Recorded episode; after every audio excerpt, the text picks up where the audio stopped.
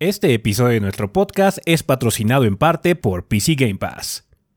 De igual forma, todo el contenido de Tres Bastardos, incluido este podcast, es en parte posible a través del generoso apoyo de muchos fans del gordeo como tú. Muchas gracias a todos nuestros Patreons del mes de mayo, entre los cuales se encuentran Juan Carlos Leñero, Jair Lázaro, Guillermo Contreras, Dark G007, Jesús Eladio Rojo Reyes, Luis Ego, Ramiro González y Javier Peña Galicia.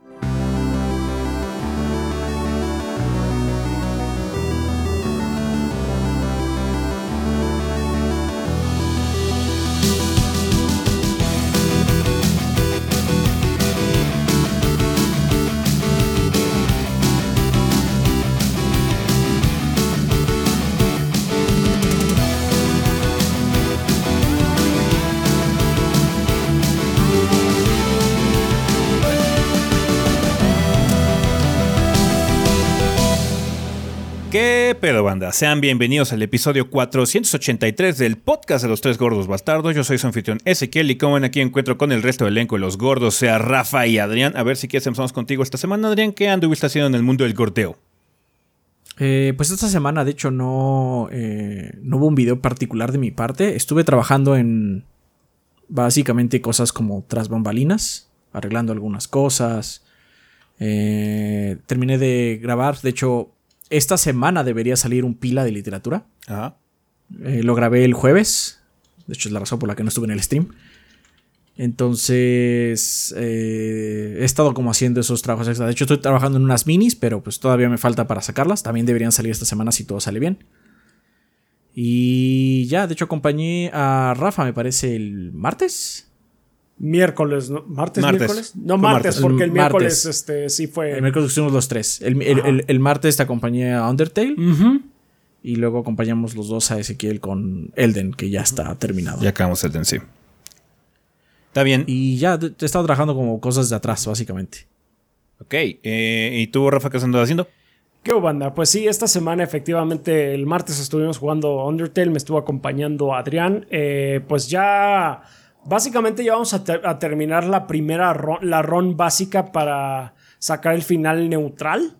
Pero como vamos a sacar el final de la ruta pacífica, todavía tenemos que darle una segunda, voy a decir una media segunda vuelta, porque realmente no vamos a volver a jugar todo el juego, nada más vamos a jugar unas secciones que faltaron eh, que ya es más que nada historia, ya hay poco gameplay involucrado, nada más nos falta matar al, al jefe final de, de, eh, de la primera vuelta que sí está un poquito pesado, pero me- al parecer me costó más trabajo Asgore, que, que es el que está antes de ese. Eh, ya, eh, el otro lo que tiene es que se va volviendo más fácil conforme más la vas cagando. Entonces, por lo menos tiene eso. Es- Sí, con Asgore es legit, ¿no? pero con Asgore sí es legit, ese sí es Git Good. Está bien. Este, entonces, pues sí, ya, ya est- eh, estuvo eso. Ah, ¿Y qué más? Pues, pues sí, efectivamente, ese ya terminó el del Ring, el, el- la serie del del Ring. El, el miércoles vimos los tres, eh, las tres variaciones de finales, incluso. Sí. Eh, y, um, ¿Y qué más? Ah, y el día de hoy que estamos grabando, viernes, ya debió de haber salido el video del previo de Capcom Fighting Collection. Eh, tuve la oportunidad de probar eh, esta versión que pues todavía no, eh, como saben, todavía falta casi un mes para que salga. Sí. Entonces, pues mm, algunas cosas podrían cambiar. eh, ya que esté afuera la versión completa, final. Em, no pude probarlo en línea porque no había nadie jugando, o al menos a las horas en las que yo estuve intentando, que intenté en la mañana, intenté en la tarde y de todas maneras no, no encontré a nadie, desgraciadamente. Pero bueno, eso ya Pero lo tendremos no que ver en salido, su ¿no? momento, porque el juego no ha salido. Yo creo que sí hay más gente que, o sea, no, no creo ser el único que tiene acceso a él, pero No. de todas maneras, este, No coincidiste. eh, sí, nada más no coincidí. Eh, como sea, es una colección completa. eh, dentro de todo, hay algunas cosillas que sí me hubiera gustado ver, pero bueno, pues para eso eh, les recomiendo que por favor vean el video. Está bien. Eh, yo lo que estaba haciendo, pues bueno, está trabajando en algunas cosillas. De hecho, estoy preparando ya mi siguiente mini que ah, no, no la estoy disfrutando para nada.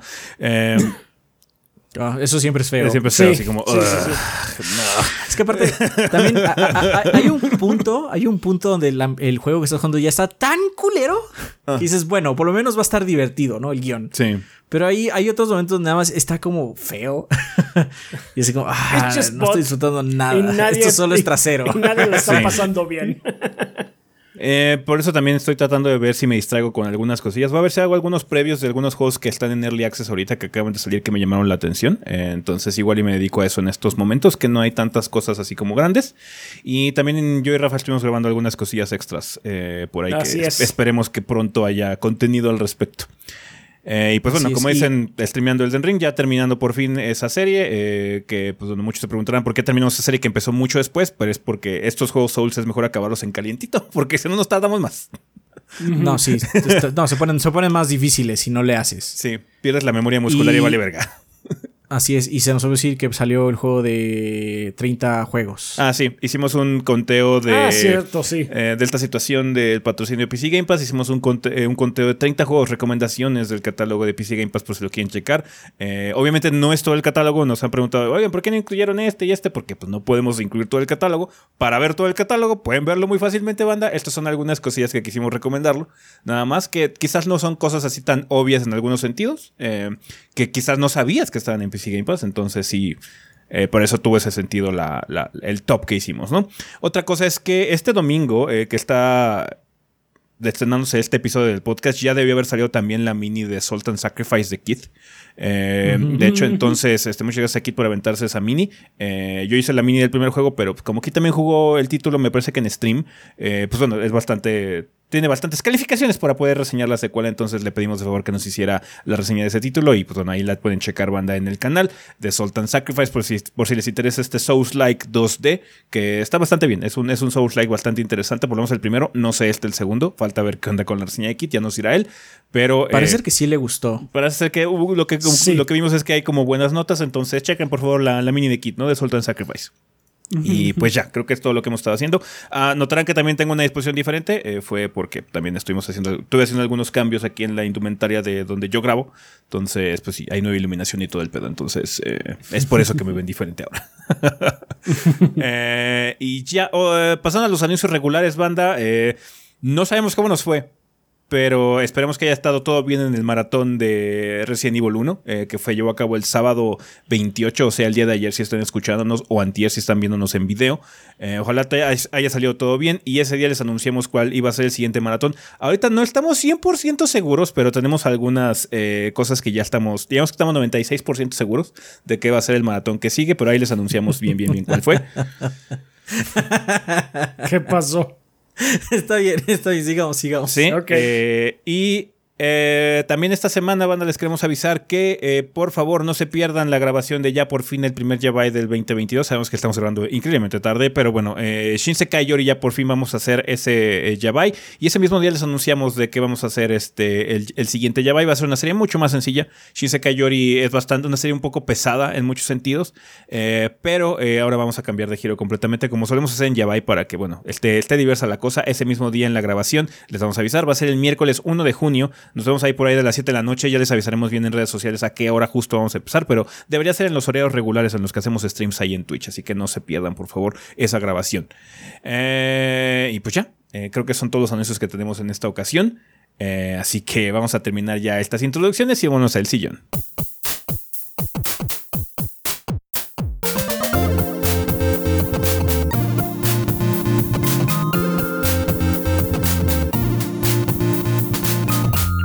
Y bueno, banda, pues ya estamos aquí en el sillón donde vamos a comenzar como lo hemos estado haciendo en las últimas semanas con recomendaciones del catálogo de PC Game Pass. Hace rato hablamos un poquito del top que hicimos de 30 juegos de recomendaciones que, que hicimos esta semana. Pero, eh, pues bueno, todavía hay más cosas por recomendar. De hecho, como dijimos, el catálogo es muy amplio. Entonces, eh, cada semana nos hemos estado enfocando en checar o re revisar algunas cosas que estamos notando que están ahí en el catálogo para recomendárselas, porque, pues bueno, son cosas guays que vale la pena que las volteen a ver, banda. Ahorita Adrián tiene una recomendación bastante interesante eh, para la gente hardcore, hardcore de PC, que sea bastante OG también.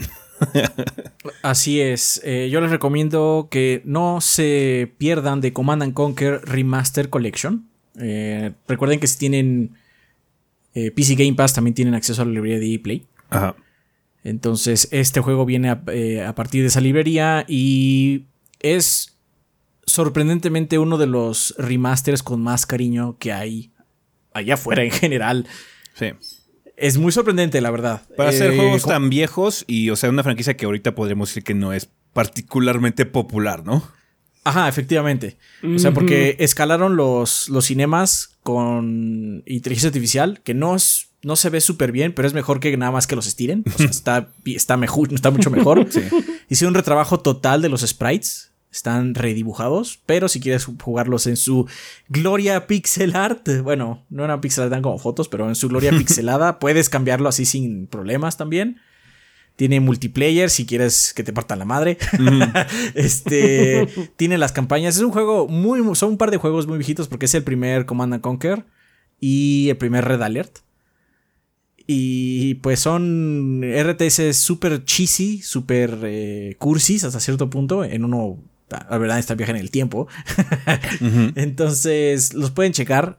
Es- un trabajo muy padre de remasterización, especialmente si les gusta así como conocer de dónde vienen algunas franquicias, de dónde vienen algunos géneros. Command and Conquer es de los primeros RTS. Entonces, vale la pena que lo chequen. Y pues está ahí en PC Game Pass. Así es. Eh, perfecto. Tú, Rafa, ¿qué nos quieres recomendar en esta ocasión del catálogo de PC Game Pass?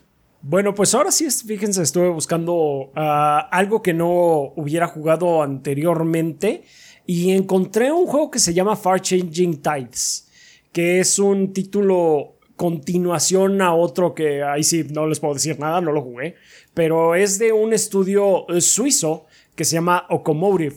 Se trata de eh, un eh, niño que está en un mundo que va, parece ser que sufrió una un cataclismo, una catástrofe, está todo inundado y como que está buscando eh, pues a dónde puede ir. Y para hacerlo, eh, pues se consigue una nave, un, un barquito, eh, que le va a ir añadiendo cosas. Al principio como que es una lancha glorificada, nada más tienes así como que la capacidad de desplegar tus velas, pero es, es interesante, no solo porque... eh, es un título como que muy atmosférico, es muy tranquilo a ratos porque pues nada más estás viajando por el mar en varias ocasiones y, te detienes como que en ciertos eh, checkpoints nada más para quitar un obstáculo y seguir con tu viaje, pero le vas añadiendo más cosas a tu barco. Y conforme más le vas aña- añadiendo, incluso los viajes se pueden convertir en algo un poco tenso porque tienes que estar al pendiente cuando estés eh, navegando con velas de que no vayas a chocar con algún obstáculo y te, y te tumbe tu mástil ah, y lo tengas que reparar. Entonces así eh, como que empieza muy tranquilo. Pero poco a poco, el nada más andar navegando, tienes que estar haciendo así micromanagement, así como que estar administrando todo lo que ocurre en el barco y sí se convierte en una experiencia un poco más tensa. Eh, tiene música muy atmosférica, muy bonita de, eh, muy bonita de, eh, de cuerdas. Entonces, pues la, la verdad sí es una experiencia que estoy disfrutando y pues se las recomiendo ahora que está en PC Game Pass. Perfecto. Eh, Pues bueno, banda, eh, yo lo que le quiero recomendar eh, son un par de títulos que pueden encontrar en el catálogo de PC Game Pass, que, pues, como ustedes saben, uno de mis eh, hobbies que tengo yo para cuando estoy tratando de desestresarme, simplemente tengo que perder un ratín aquí en la oficina en lo que estoy esperando un render es jugar un poco de Tetris. Eh, a mí me gusta mucho jugar Tetris o algunos juegos de puzzles. Eh, creo que la mejor versión de Tetris que hay ahorita allá afuera es Tetris Effect y afortunadamente este ya se encuentra en el catálogo de PC Game Pass por si quieren probarlo. Hace tiempo hice mini del juego, pero es un juego con el que retomo constantemente. Me gusta mucho jugar el modo Journey y también los modos libres que tiene para poder jugar maratón y demás. Eh, he probado un poquito el multiplayer. El multiplayer es un poquito interesante, es, es medio diferente a lo que uno espera de un multiplayer de Tetris, pero en, en, general este siento que es un título que vale mucho la pena checar si es que les gustan mucho las experiencias visuales, la buena música, porque el juego es una mezcla muy extraña de actividad sensorial y pues bueno, el, el, gameplay clásico de Tetris. De hecho, este título también apareció en nuestro video de recomendaciones de PC Game Pass porque pues, es una excelente oportunidad de, de, probarlo. Es una excelente experiencia que creo que si son amantes de los puzzlers deben checar, ¿no? Pero también aprovechando eh, que estamos hablando de Tetsuya, Tetsuya, Mizuguchi, que es el creador de Tetris Effect, eh, uno de sus juegos anteriores, que es Lumines, eh, se encuentra también disponible en PC Game Pass, que es Lumines Remastered, la versión remasterizada de este juego, que es un puzzle algo distinto porque Al principio es un poquito difícil agarrarle, ya que lo que tienes que hacer es eh, muy parecido a lo que ocurre en algunos títulos de match, de que tienes que eh, poner las figuras eh, del mismo color para poder desaparecerlas del tablero. aquí tienes que ir tirando cubos en, una, en un tablero horizontal, básicamente, y lo que tienes que hacer es ir desapareciendo cubos de cuatro unidades del mismo color, ¿no? Que sonará fácil, pero luego se vuelve un poquito complicado porque aumenta mucho la velocidad y no se eliminan los colores de inmediato. Tienes que esperar a que un, a un puntero, a un, un scroller empiece a pasar encima del, del, tablero para que vayan desapareciendo conforme va pasando ese swipe, ¿no? Entonces, Lumines es un título diferente, pero se nota que es el mismo creador porque también tiene mucho énfasis en aspectos sensoriales y musicales. Eh, de hecho, la vibración del control es muy particular porque va como muy al ritmo de la música. Eh, cuando haces algún tipo de movimiento movimiento de, eh, de clear muy grande eh, de, los bloques. Vibra mucho el control y hay como mucho espectáculo al respecto. Entonces, Lumines es una experiencia bastante padre si quieren un puzzler diferente, que no sean como que los mismos de siempre, como el que se acabo de recomendar, que es Tetris, a pesar de que Tetris Effect sea muy padre y tenga aspectos visuales muy, muy, este, eh, muy locochones. pues sí, les recomiendo mucho también que chequen Lumines porque tiene la misma vibra, tiene el mismo tono y por lo mismo se puede volver muy adictivo porque si lo juegas con audífonos te puedes dejar ir, ¿no? Y simplemente te vuelves como, como que te hipnotizas con toda la, la faramaya que está ocurriendo y se puede, puede volver un póster muy adictivo si es que le das la oportunidad. Así que por favor chequen Tetris Effect y Luminous Remastered eh, que están en el catálogo y PC Game Pass. Vale, pues bueno, banda, vamos a pasar ya a lo que serían eh, las noticias del sillón como tal, porque pasaron varias cosas. Eh, una de ellas es que por fin tenemos fecha de salida bueno, digo por fin, pero bueno, hace poquito nos enteramos que salió, que iba a salir esta versión eh, remasterizada, actualizada del juego de peleas de JoJo's Bizarre Adventure, el All Star Battle. Pero bueno, ya tenemos información de cuándo va a salir, Rafa. Cuéntanos, ¿cuáles son los detalles? Bueno, pues sí, resulta que JoJo's Bizarre Adventure All Star Battle R va a salir el 2 de septiembre. Eh, y además va a haber un demo de Early Access que va a llegar próximamente. No tenemos fecha específica del Early Access, pero pronto. Eh, va a estar para el PlayStation 4 y el PlayStation 5. Va a tener eh, tiempo contado de práctica, va a tener modos de práctica y va a tener un par de modos de PvP en línea. Ah, el juego en sí se va a lanzar para la PC en Steam el primero de septiembre, eso sí, en el 2022 pero eh, para el PlayStation 5, PlayStation 4, Xbox Series eh, XS y Xbox One y el Nintendo Switch va a ser el 2 de septiembre, entonces nada más es un día de diferencia. Eh, va a tener varias versiones, de hecho va a tener tres versiones diferentes para que lo vayan considerando. La estándar va a costar, bueno, el precio sugerido va a ser de 50 dólares y pues trae el juego base.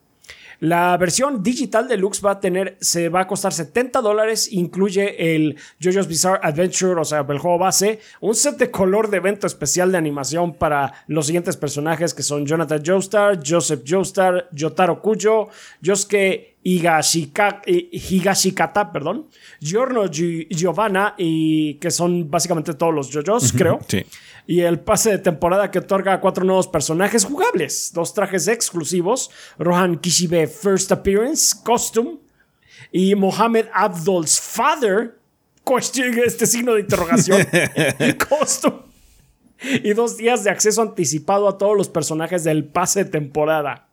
¿Ok? Pase temporada. Entrado Porque sí parece que va a haber este, personajes nuevos. Este, mm. Y va a haber una paquete, un paquete de coleccionista que va a costar 100 dólares y este va a incluir la JoJo's Bizarre Adventure All Star Battle R, un set de color de evento especial de animación para eh, los siguientes personajes son los mismos que les acabo de comentar, son todos los JoJo's básicamente, Jonathan, Joseph, Jotaro, etcétera, etcétera. Eh, y una versión de color especial para el de la estatua de la serie de Grandista Jolene Cuyo de 10 pulgadas. Ok. Entonces, pues, me parece raro que, que estamos hablando de pases de temporada. De un juego remasterizado, pero bueno. De un juego remasterizado, pero sí, al parecer va a tener nuevos personajes. Ah, fine. Fine, I guess. El juego está bien. Este juego está bien. Y ya.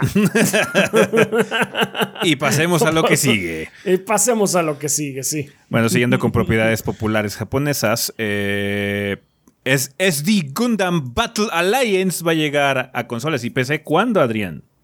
El próximo 25 de agosto llegará tanto a consolas y PC este nuevo juego RPG de acción que obviamente reúne varios universos de Gundam. Para los que no estén muy eh, conectados, la serie SD, particularmente de Gundam, son básicamente las versiones chibi de, de, Gundam. SD significa Super Deformed. Entonces, eh, no vamos a controlar a los mechas como ustedes los conocen, sino eh, versiones chibi. Y estas versiones van a pelear en batallas icónicas de cada una de las series que existen de Gundam, ¿no? Em, a diferencia de el otro SD que yo jugué, yo ya jugué un SD Gundam. Ese SD Gundam era un juego de estrategia eh, por turnos que salió en PC. Bueno, también estaba en consolas, pero solo en, en Asia. Aquí llegó en PC nada más. Eh, eh, no, pero este no. Este es un RPG de acciones como un hack and slash. de hecho, no, no sabía. O sea, estuve viendo el anuncio y dije, bueno, voy a ver el trailer, ¿no? Y el trailer así como, ay, güey, es un juego de acción, es un hack and slash. Entonces, pues vas a tener así como combos y ataques ultimate y está como raro, la verdad. Pero eh, van a contar una historia de, pues ya saben, multiverso. No, es que se abre un portal y entonces se van a salir todos los pinches Gundam de traseras. Y luego llega Ken y Mega Man. y los JoJo's Bizarre Adventure también. Así es, también va a llegar ahí oh, y entonces, pues está bien. Ah, lo más interesante de todo es que eh, va a salir en consolas también. Va a estar en Switch, Play 5, Play 4, Xbox Series, Xbox One y bueno, como ya mencioné, la PC que supongo que abre las posibilidades de que los siguientes juegos de estrategia también lleguen a consolas. Porque tanto el SD Gundam, que es de estrategia, como el Super Robot Wars 30, solo llegaron en PC en nuestro continente. Y sí son excepción, porque esos juegos siento que se jugarían muy bien en Switch. Esos de estrategia. No tienen como muchos gráficos como para que importe. uh, pregúntale a Disgaea. Ah, claro, claro, claro. Por supuesto, por supuesto. Como buen juego de Gundam, tiene un chico de preórdenes que no voy a mencionar, banda, porque es ridículo, la verdad. Tiene así como. Muchos robotcitos. No, es que aparte, o sea, con Gundam, los, juegos de Gundam siempre tienen bonos de preorden y tienen si son pases. Y son ridículos. O sea, tienen un chiquero de mierda. Así como, es que va, va a llegar el Z Gundam con la variante B2 de no sé qué, con esta. No es un chingo de mierda. Que la neta, o sea, solo a muy poca gente le importa. La neta, aceptémoslo. Y son yo siento que son cosas pequeñas generalmente. Son como, ah, mira esta variación, pero en el juego puedes conseguir casi lo mismo. Ahora la antenita es roja. Ah, pero, el sombrero es nuevo. el sombrero es nuevo. Eh. Entonces, este, la verdad es que no se ve mal. El gameplay se ve un poquito básico, pero no se ve mal. Se ve para echar el rato. Está bien. Está bien, está bien. Pues habrá que estar al pendiente. Muy probablemente lo tienes que jugar. Oh, muy posiblemente, este, si, si llega, yo me voy a encargar. No, o sea, si llega te vas a encargar. No, no, veo a Rafa o Ezequiel jugando un juego Gundam. No, of course not. Así como, ¿y esto qué? ¿Cómo? No, entiendo esto, no entiendo. ¿Qué? ¿Cómo se come un Gundam? Igual el Super Robot Wars les hubiera gustado. Quizás. Porque hay como porque otras hay propiedades. hay otras cosas. No, hay otras cosas. Ah, mira, ahí está Massinger Z. O ahí están las guerreras mágicas. O sí. Hay uno, hay, uno que es. En, el 30 creo que no está, pero hay uno que sale en los de Scaflón, creo. Mm. hay unos que salen este, macros, que son los de Robotech, ¿no? Entonces ahí como que, bueno. Sale Ultraman en este. En el, en el más nuevo sale uno de los Ultraman. El más nuevo Ultraman. Entonces puedes como agarrarte de eso. Pero en este de Gundam sí está como muy metido, la verdad. Sí, se va a encargar Adrián. Vale, eh, pues bueno, banda, también pasaron otras noticias. Eh, acaba de anunciar eh, la gente de PlayStation que vamos a tener un State of Play este próximo 2 de junio. ¿Por qué mencionamos este y no hemos mencionado otros? Porque está en una fecha, pues, muy cercana a lo que hubiera sido el E3 o lo que van a ser las... Al no E3. La no E3 o el Summer Game Fest. Entonces estamos asumiendo que puede ser que haya cosas más interesantes de lo normal que ocurren en un State of Play.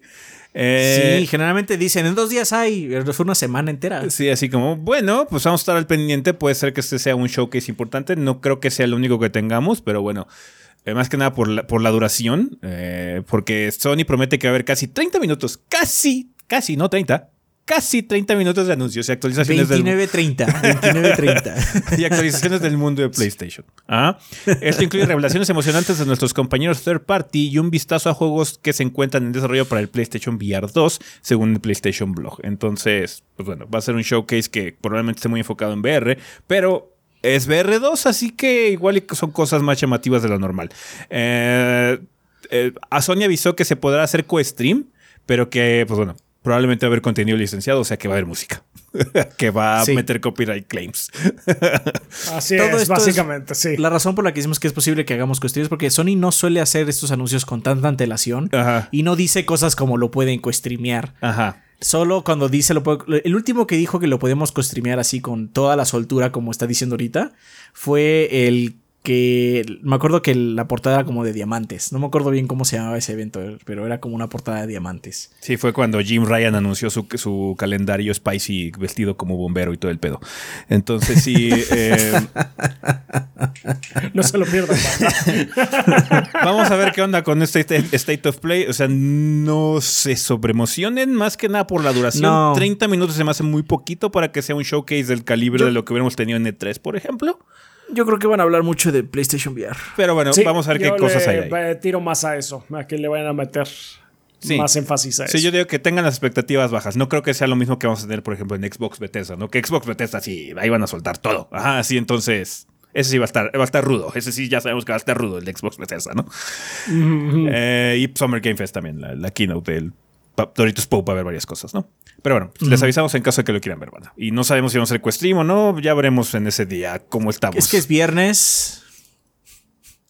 ¿Es viernes? viernes generalmente. ¿O es, eh, no, jueves. Es jueves. ¿Es jueves? Ah, ok. Pensé que era viernes. Entonces vamos a ver. ese día, ese día les avisamos. Then maybe, then maybe. Em, pero bueno, hablando de otras cosas, eh, Call of Duty Modern Warfare 2, que ya ven que se reveló que sí vamos a tener COD este año, que había rumores de que no íbamos a tener, pero al final sí hubo. Eh, va a ser Modern Warfare 2, ya tiene fecha de salida. Cuéntanos, Adrián, ¿cuáles son los detalles? Pues eh, marque sus calendarios, si es que todavía les importa, porque Call of Duty Modern Warfare 2 va a salir el 28 de octubre, con una fecha de revelación potencial para el 8 de junio. O sea que prontito Vamos a saber cómo va a estar el juego. Pues spoilers vas a disparar. Entonces, uh. eh, pues estén pendientes. La serie Modern Warfare que se hizo reboot hace ya algunos años. De hecho, tenemos reseña grande de ese juego. Y de hecho, posiblemente haya reseña grande del de este también, porque no hay muchos juegos a final de año. sí, porque sí, ese es un problema. No quiero, no quiero jugar un COD, güey. el Modern Warfare anterior no estuvo malo me, estás vendiendo la experiencia cabrón, Adrián. Pero bueno. Eh, el, anterior fue un juego. uh, gracias, gracias. No sé, por qué, no sé por qué no eres parte del equipo de marketing de Activision. No, claro, eso es muy obvio, es muy obvio. Sí. Call of Duty Modern Warfare 2. El anterior no estuvo tan malo. no, dije el anterior Modern Warfare aparte. No dije el anterior. Sí, además, sí, yo dije, no, porque el otro estuvo en la verga. El de hecho, sí, fue el Vanguard y estuvo culero. y me pueden citar de nada. Entonces sí. Este, pero bueno. ¿Cómo, cómo eh, cambian las cosas? ¿Cómo cambian las cosas? Por lo menos en mi percepción, porque me acuerdo cuando revelaron el trailer del primer del, Modern Warfare 2, el original. Fue como todo un evento. Ah, estábamos todo, todo, el mundo se volvió loco. Sí, de hecho yo no, estaba aquí en México. Yo no estaba aquí en México. Me acuerdo mm. cuando hicieron la revelación porque lo, lo, viví con la mm. gente de allá de Estados Unidos. Y fue todo un evento. Porque estaba en, estaba en una universidad y toda la college se paró, güey. Así como, güey, a las 11 es el trailer de Modern Warfare 2, güey, no mames. Y, ahorita, y ahorita así como. No, se acuerdan que estuvimos en, en qué evento fue? Nosotros fuimos a, no me acuerdo qué fue, si fue el EGS o... Alguno de los eventos. Algo así. Alguno de los eventos. Y básicamente el booth de Modern Warfare 2 estaba retacadísimo. Si nada más es, el revelación privada o algo así. Ah, y estaba así atascadísimo. Sí, fue, fue, fue, fue, fue, fue ese, el, evento que hiciste al inicio. ¿Cómo se llama? Este. ¿El EGS? El, EGS, fue en el EGS. Sí. Porque nosotros nos colamos. sí. a la revelación.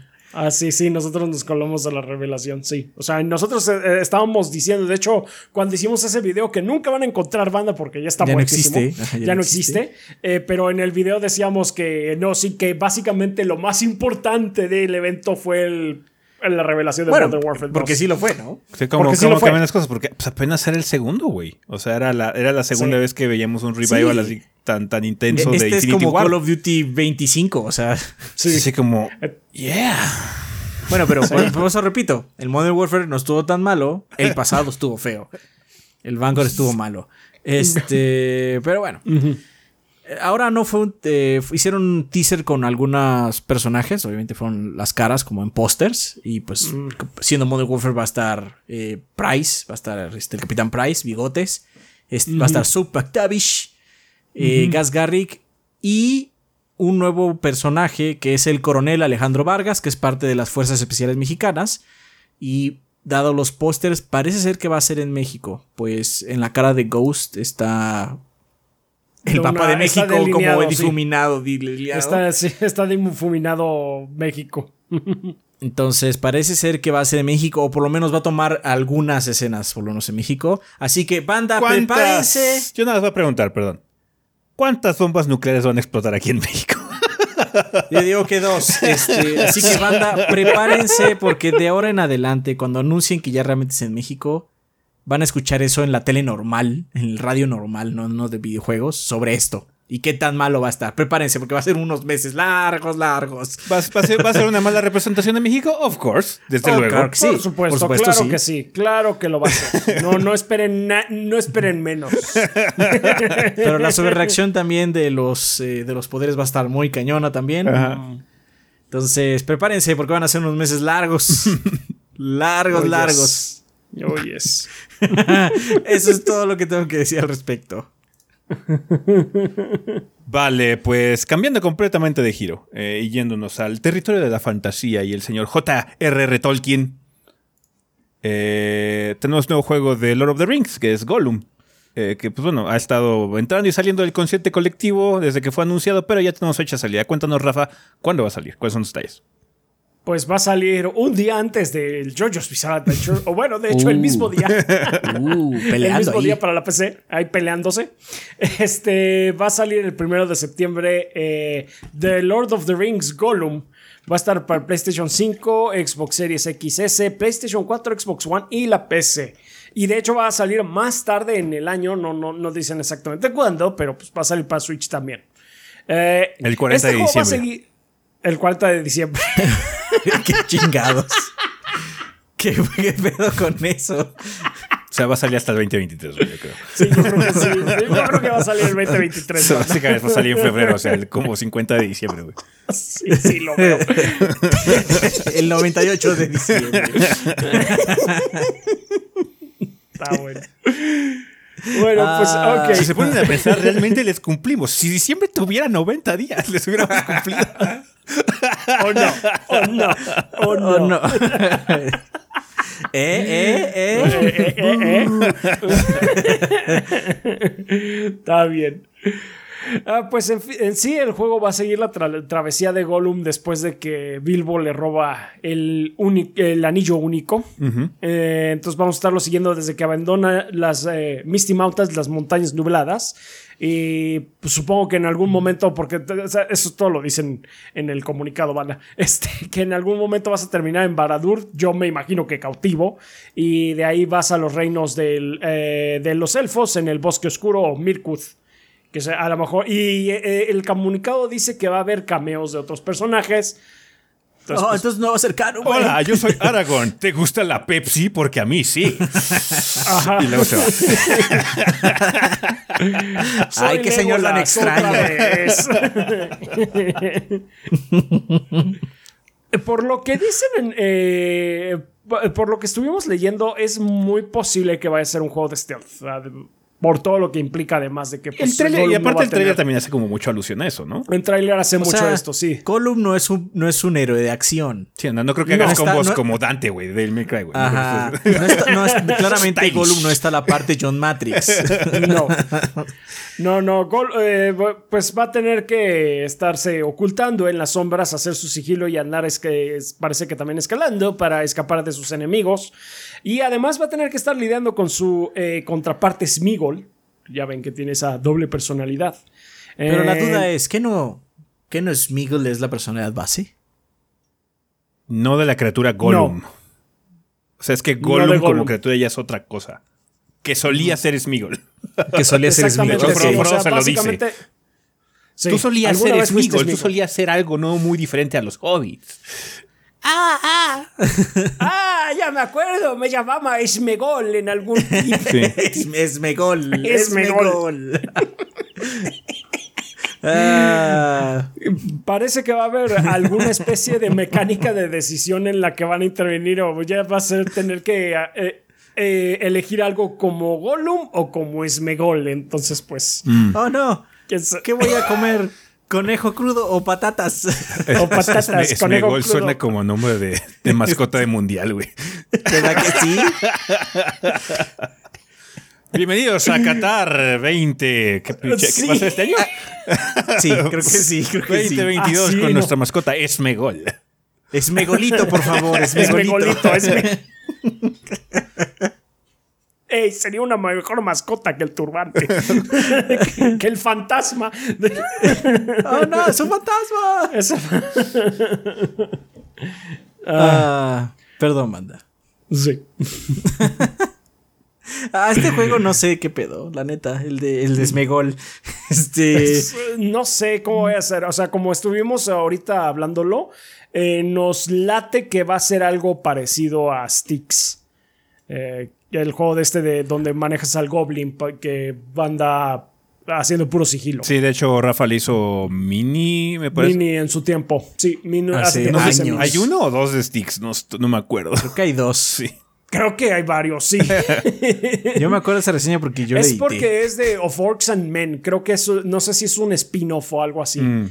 Y um, sí, pero no es el primer juego en el que ha salido Styx. Eso sí. Está bien. Me acuerdo. Vale, pues ahí está. Eh, vamos a tener que esperar al, 20 al primero de septiembre eh, para poder jugar este título de Gollum del Señor de los Anillos. Vale, eh, pues nos falta un rato para que podamos jugar ese título, pero ¿qué van a poder comprar esta semana en sus tiendas y portales digitales, banda? Pues bueno, van a poder comprar Slit para PC, Nintendo Switch, PlayStation 4, PlayStation 5, Xbox One y Xbox Series X. No, no tengo ni puta idea qué es eso. Silt, no sé qué es eso. Silt, ah, Silt. Silt, no Slit, Silt. Eh, el 2 de junio sale Card Shark para PC y Nintendo Switch. Eh, Para la gente que les estaba esperando, ya también sale Diablo Immortal eh, para iOS, Android también de su versión de PC. Ya ven que les habíamos mencionado que también iba a haber versión de PC. Eh. El 3 de junio sale Loopers, que llega a América para Nintendo Switch, y Five Memories of My Time with You para Nintendo Switch y PlayStation 4. Entonces, Bueno, pues Silt se ve que es un juego de chaps. está bien. Is it though? A ver, vamos a. Es un juego de béisbol. Sí, No, ah, esos son tuyos. Esos son tuyos. Desafortunadamente sí. Ah, yeah, actually sí. No, sí, sí, se ve, se ve un juego de Sí, chaps. sí, se ve como un juego de que No, está- no sí, estaba ya, mintiendo. Yeah, this looks like a- my kind of game. Está bien. Pues bueno, banda, muchísimas gracias por habernos acompañado en el sillón. Vámonos a el tema de la semana.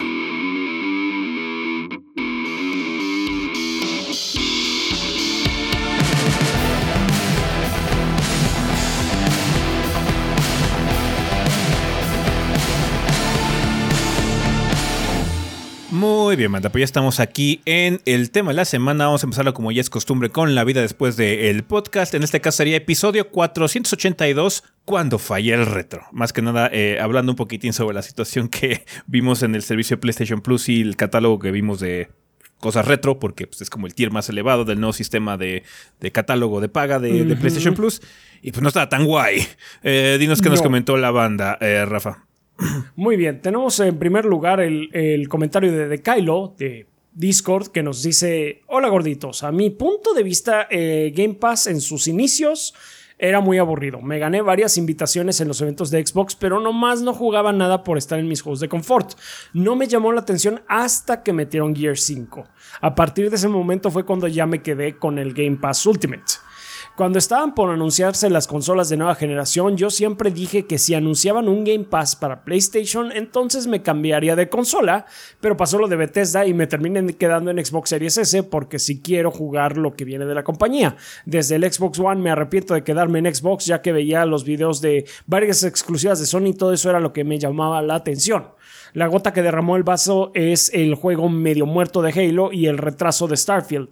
Está bien que lo hagan para que el juego no salga malo, pero junto con el anuncio del catálogo que viene de PlayStation, ya no me aguanté eh, y el pasado 22 de mayo, mi cumpleaños, me terminé regalando un Play 5 digital. Felicidades. Me gustó tanto el catálogo, sí, muchas felicidades. Me gustó tanto el catálogo que ahorita ando muy feliz con los juegos que te da actualmente Plus y pasándome la aventura del padre barbudo y su pequeño boy. Muy pronto iré por ese Persona 5 Royal y en cuanto sea 13 de junio, ahí estaré descargando Tsushima, las aventuras de Norman Reedus y jugando con el buen Nathan Drake. Lo que me duele es que no está The Last of Us 2. En cuentas resumidas, amo este Game Pass de Sony. ¿Está bien? O sea, para la gente que no. todavía no está, ¿no? Dijeron que eventualmente van a ir emitiéndolo. Es lo mismo que pasó con la PlayStation Plus Collection en su momento, ¿no? Que es así como, güey, si no tuviste un PlayStation 4 por alguna razón, no mames. O sea, este, esta colección tiene así como cosas que, güey, está cabroncísimo, ¿no? Porque tenía Monster Hunter, Batman, Mortal Kombat, Persona. Tenía Persona. Tenía Persona en su momento. En esos ayeres. en esos ayeres. Entonces, sí, eh, era, vale mucho la pena. Más que nada porque es eso. Sabemos que es muy complicado. Y esa es una de las, esa es una de las ventajas que tienen estos sistemas se paga. Y es que regresa hasta cierto punto ese mercado que desapareció cuando desapareció, desaparecieron las rentas.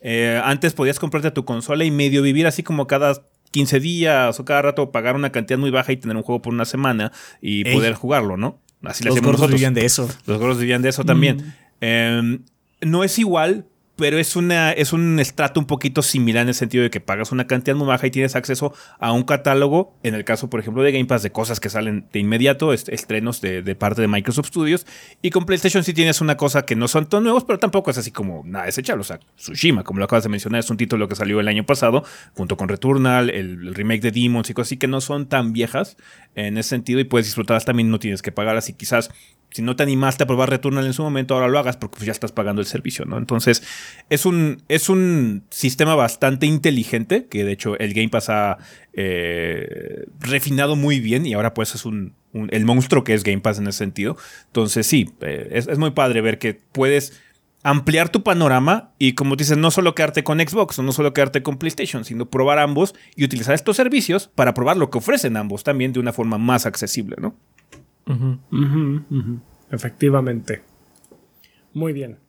Pues ahí lo tenemos y también tenemos el comentario de Alonso Isaac Dena Caldera de YouTube. Alfonso. Que dice, Alfonso, perdón. Alfonso Isaac Dena Caldera de YouTube, que dice, honestamente, desde que Jim Ryan se contradijo con su opinión del Game Pass, me parecía me pareció una idea natural por la competencia que les está haciendo Microsoft. Incluso entiendo que no forme parte de su plan incluir los first party día uno porque va en contra de su modelo de negocios. Y me llamaba la atención pagarlo uno o dos meses para jugar esos juegos que no quise comprar como Miles Morales, Ghost of Tsushima o el Horizon Zero Dawn pero con la nueva información que ha salido con las cuentas asiáticas que ya cuentan con el servicio en el que en caso de haber comprado tu membresía de PlayStation Plus en descuento, cosa que yo hago, tienes que pagar el diferencial si quieres ah. hacer la actualización. Ah, sí, esta fue una... Este, una noticia que salió, sí fue... Sony como manejó las situaciones que fue un error y que se va, básicamente se va a corregir esa situación. Si lo compraste con descuento no vas a tener que pagar más. Ellos están argumentando que fue un error, yo la verdad lo dudo.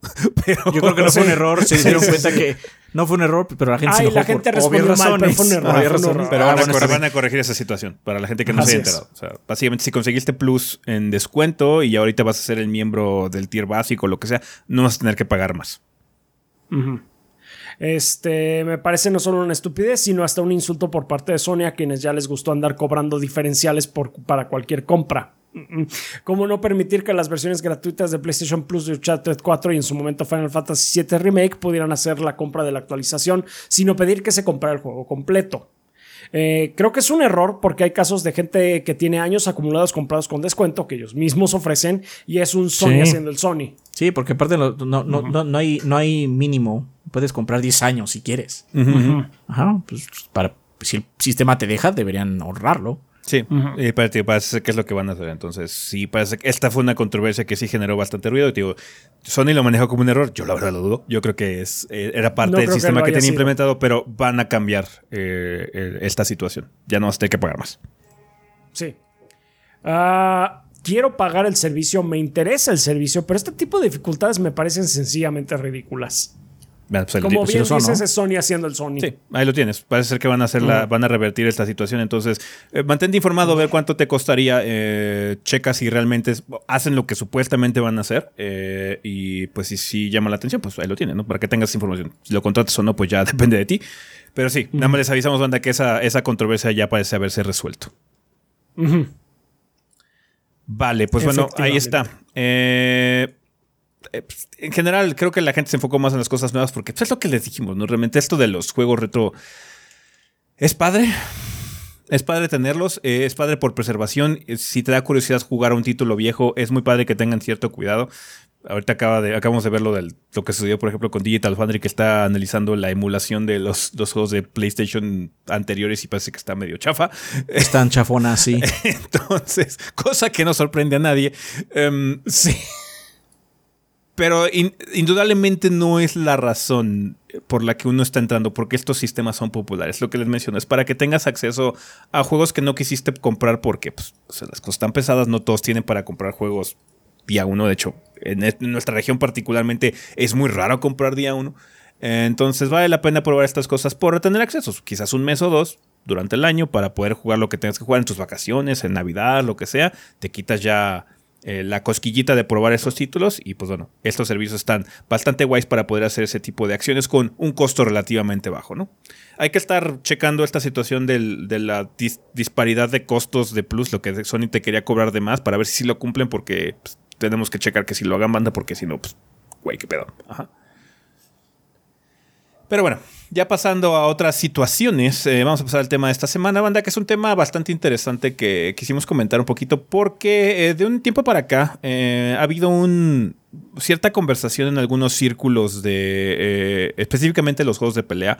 No sé quién haya iniciado la, la conversación en muchos sentidos. Yo he visto mucho, eh, que ha, provenido mucho de Maximilian Dude, por ejemplo, que ha estado platicando mucho al respecto, ha hecho varios videos al respecto, pero no sé si inicialmente él fue el que empezó con la, y la idea, ¿no? De platicar o conversar qué es lo que necesita hacer el género de juegos de peleas para poder eh, montarse al crecimiento que ha tenido la industria de los videojuegos en años recientes, porque a pesar de que han crecido varias franquicias como Guilty Gear y demás, em, eh, que han tenido las mejores ventas de su historia, no son números que impresionen mucho para el observador no informado de cuánto solían vender, ¿no? Porque si te dices, no, es que Guilty Gear ahora vendió medio millón de copias, o un millón de copias, así como, ah, pues qué padre, pero pues no es como un número particularmente impresionante si quieres catalogarlo como un éxito, ¿no?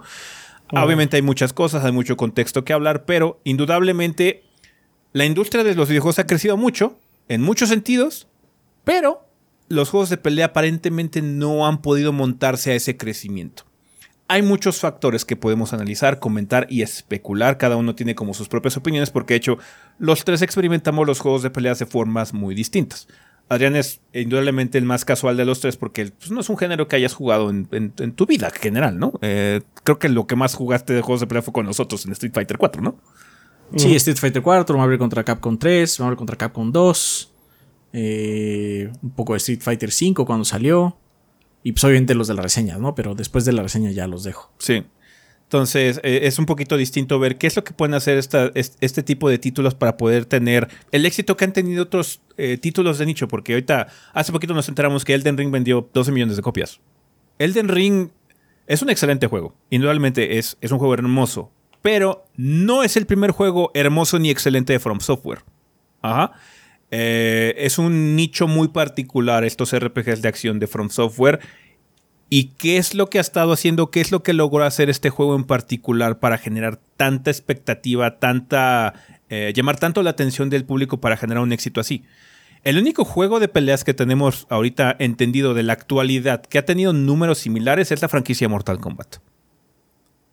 Y la razón Sí. por la que Mortal Kombat creemos vende la cantidad de millones que vende es porque es el juego de peleas más completo que hay en el mercado. Tiene buen online, tiene muy buenos modos offline y tiene constantes actualizaciones y cosas que desbloquear y cosas así para que te mantengas entretenido simplemente jugando el juego sin tener que acceder a la parte competitiva, por ejemplo. Hay parte competitiva, indudablemente, No es la más grande en ese sentido, pero es un, es un paquete muy completo. Entonces se percibe como un juego que sí vale lo que cuesta, los 60 dólares, ¿no? Sí, tiene un modo de historia bastante entretenido. Vamos, o sea, ya sabemos que las historias de Mortal Kombat son. No son particularmente buenas, pero sí son entretenidas. Sí. son, las mejores de juegos de pelea. Son las mejores de juegos de pelea, indudablemente. punto. Entonces, em, tiene muchas ventajas en ese sentido, ¿no? Entonces, ahí sí entiendes por qué la gente está dispuesta a pagar el precio de entrada, ¿no? Que son los 60 dólares. Lo que ha estado proponiendo eh, gente, o ha estado, se ha estado metiendo en la conversación desde lo que ha dicho, por ejemplo, Maximilian Dutt, que nos podemos enfocar en él. Digo, no estoy seguro que con él haya iniciado la conversación, pero muy probablemente fue así. Eh, es que, ¿por qué no los juegos de peleas empiezan a adoptar una percepción como lo que está haciendo con los Battle Royales? ¿Por qué no son free to play? No free to try, porque de hecho Killer Instinct es free to try. En el sentido de que puedes jugar Killer Instinct, bueno, independientemente de que está en Game Pass y todo ese tipo de cosas. Independientemente de Game Pass, pero por lo menos eh, eh, yéndonos a cuando salió y el modelo que estuvo manejando antes siquiera del Game Pass era free to try. Eh, ¿Qué diferencia hay con Free to Play? Free to Try es que no tienes acceso a todos los peleadores, tienes acceso a uno por semana o por quincena, me parece, algo así, y con ese puedes jugar esa semana. Esta semana toca a Saberwolf, entonces solo puedes jugar con él si estás en el modo gratis, ¿no? Y cosas por el estilo. Pero ¿por qué no cambiar la situación como lo que está haciendo ahorita o lo que va a ser Multiversus? Eh, que Multiversus es un juego que va a ser free to play, vas a tener acceso a todos los personajes, pero va a tener esquemas de monetización similar a lo que hemos visto tanto en otros juegos de pelea como en juegos que han básicamente popularizado el, el, ¿cómo se llama? El, Battle Pass, haz de cuenta, en ese sentido. Entonces va a haber monetización que puede ser muy agresiva, la pueden cagar mucho en ese sentido. Obviamente siempre hay riesgos con este tipo de, de, modelos, pero si algo llama la atención del juego de multiversos es que tiene los personajes para llamar la atención del público general y el precio de entrada es cero. Sí. Aún así, creo que eso no es solamente lo único que se necesita. Em, vamos a hacer el símil con From Software, ¿no? Sí. Eh, From Software está en una posición ahorita bastante peculiar porque es un juego pues difícil que tiene ya appeal AAA. La gente que generalmente no le gusta el género Souls le está entrando. Eh, pero creo que es una visión muy cerrada decir que solo es porque es difícil. Porque en realidad lo que tiene padre los juegos de From, que la gente está dando cuenta más y más ahora, es que en realidad te puedes básicamente agarrar de muchas cosas del juego de Souls. No solo está la persona que le gusta jugar y que el juego es difícil. Hay gente que le gusta hacer builds. Porque, o sea, son juegos difíciles, pero todos esos juegos los puedes romper. O sea, ni siquiera es como que tan difícil. Eh, sí están hechos también para que los puedas romper. Porque si no, no te podrían tantas magias. este. Pero también te puedes agarrar del el mundo. Porque hay, una gran comunidad que se dedica a explicar el mundo y decir qué tan bello es. Porque el mundo de, los mundos de From son al mismo tiempo macabros y hermosos, ¿no? Eh, y también hay una comunidad que es de ayudar. Porque sí, Git Good y toda la mamada, pero gran parte de la comunidad se dedica a ayudar. Es más difícil invadir que ayudar. Entonces, la comunidad llega por muchos lados, por muchos vectores, ¿no? Lamentablemente hoy por hoy, como yo veo, como yo que soy un casual, como yo veo a la comunidad de Fighting Game es, ¿juegas torneos o no juegas bien? Ajá que no es una realidad. Obviamente tiene también muchos vectores, pero el que yo veo permanentemente que tienes. es yo así como, es que yo si quiero saber de juegos de peleas, tengo que ver el Evo, tengo que ver los torneos, saber quiénes son estas top tier players y saber algunas cosas del género para poder mínimo disfrutar algo, ajá, de algún tipo de eh, cabeza parlante del internet que me explique o me diga esto estuvo padre, ¿no? Eh, yo estoy viendo ahorita a un señor que se llama Kuni, que habla mucho de la escena de Smash. Pero si no supiera nada de Smash, no lo entendería. No lo entendería. Y él es muy low, es muy bajo, es bajo nivel, pero aún así no le entendería, ¿no? Y siento que la misma comunidad les ha faltado como explayarse. ¿Por qué no hay videos de lore de Street Fighter? Porque es, tonto, indudablemente es tonto, pero es largo, hay mucho lore.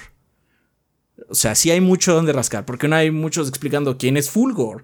¿Quiénes, no sé, un montón de personajes que tienen historias bobas? Sí, también hay cosas bobas en From. Ajá, ese no es el punto. El chiste es que puedes explicar así como, bueno, ¿qué está pasando en este mundo? ¿Por qué, por qué, por qué el mundo de Guilty Gear es así, no? Porque sí, de Guilty Gear podrías parte mucho. Guilty Gear es complicadísimo. Ajá, Guilty Gear es muy complicado. Sí, o sea, volvemos a lo mismo. Es muy estúpido, pero tiene muchísimo Muchos, Y no estoy diciendo que no existan. Hay gente así, pero la misma comunidad tampoco los eleva.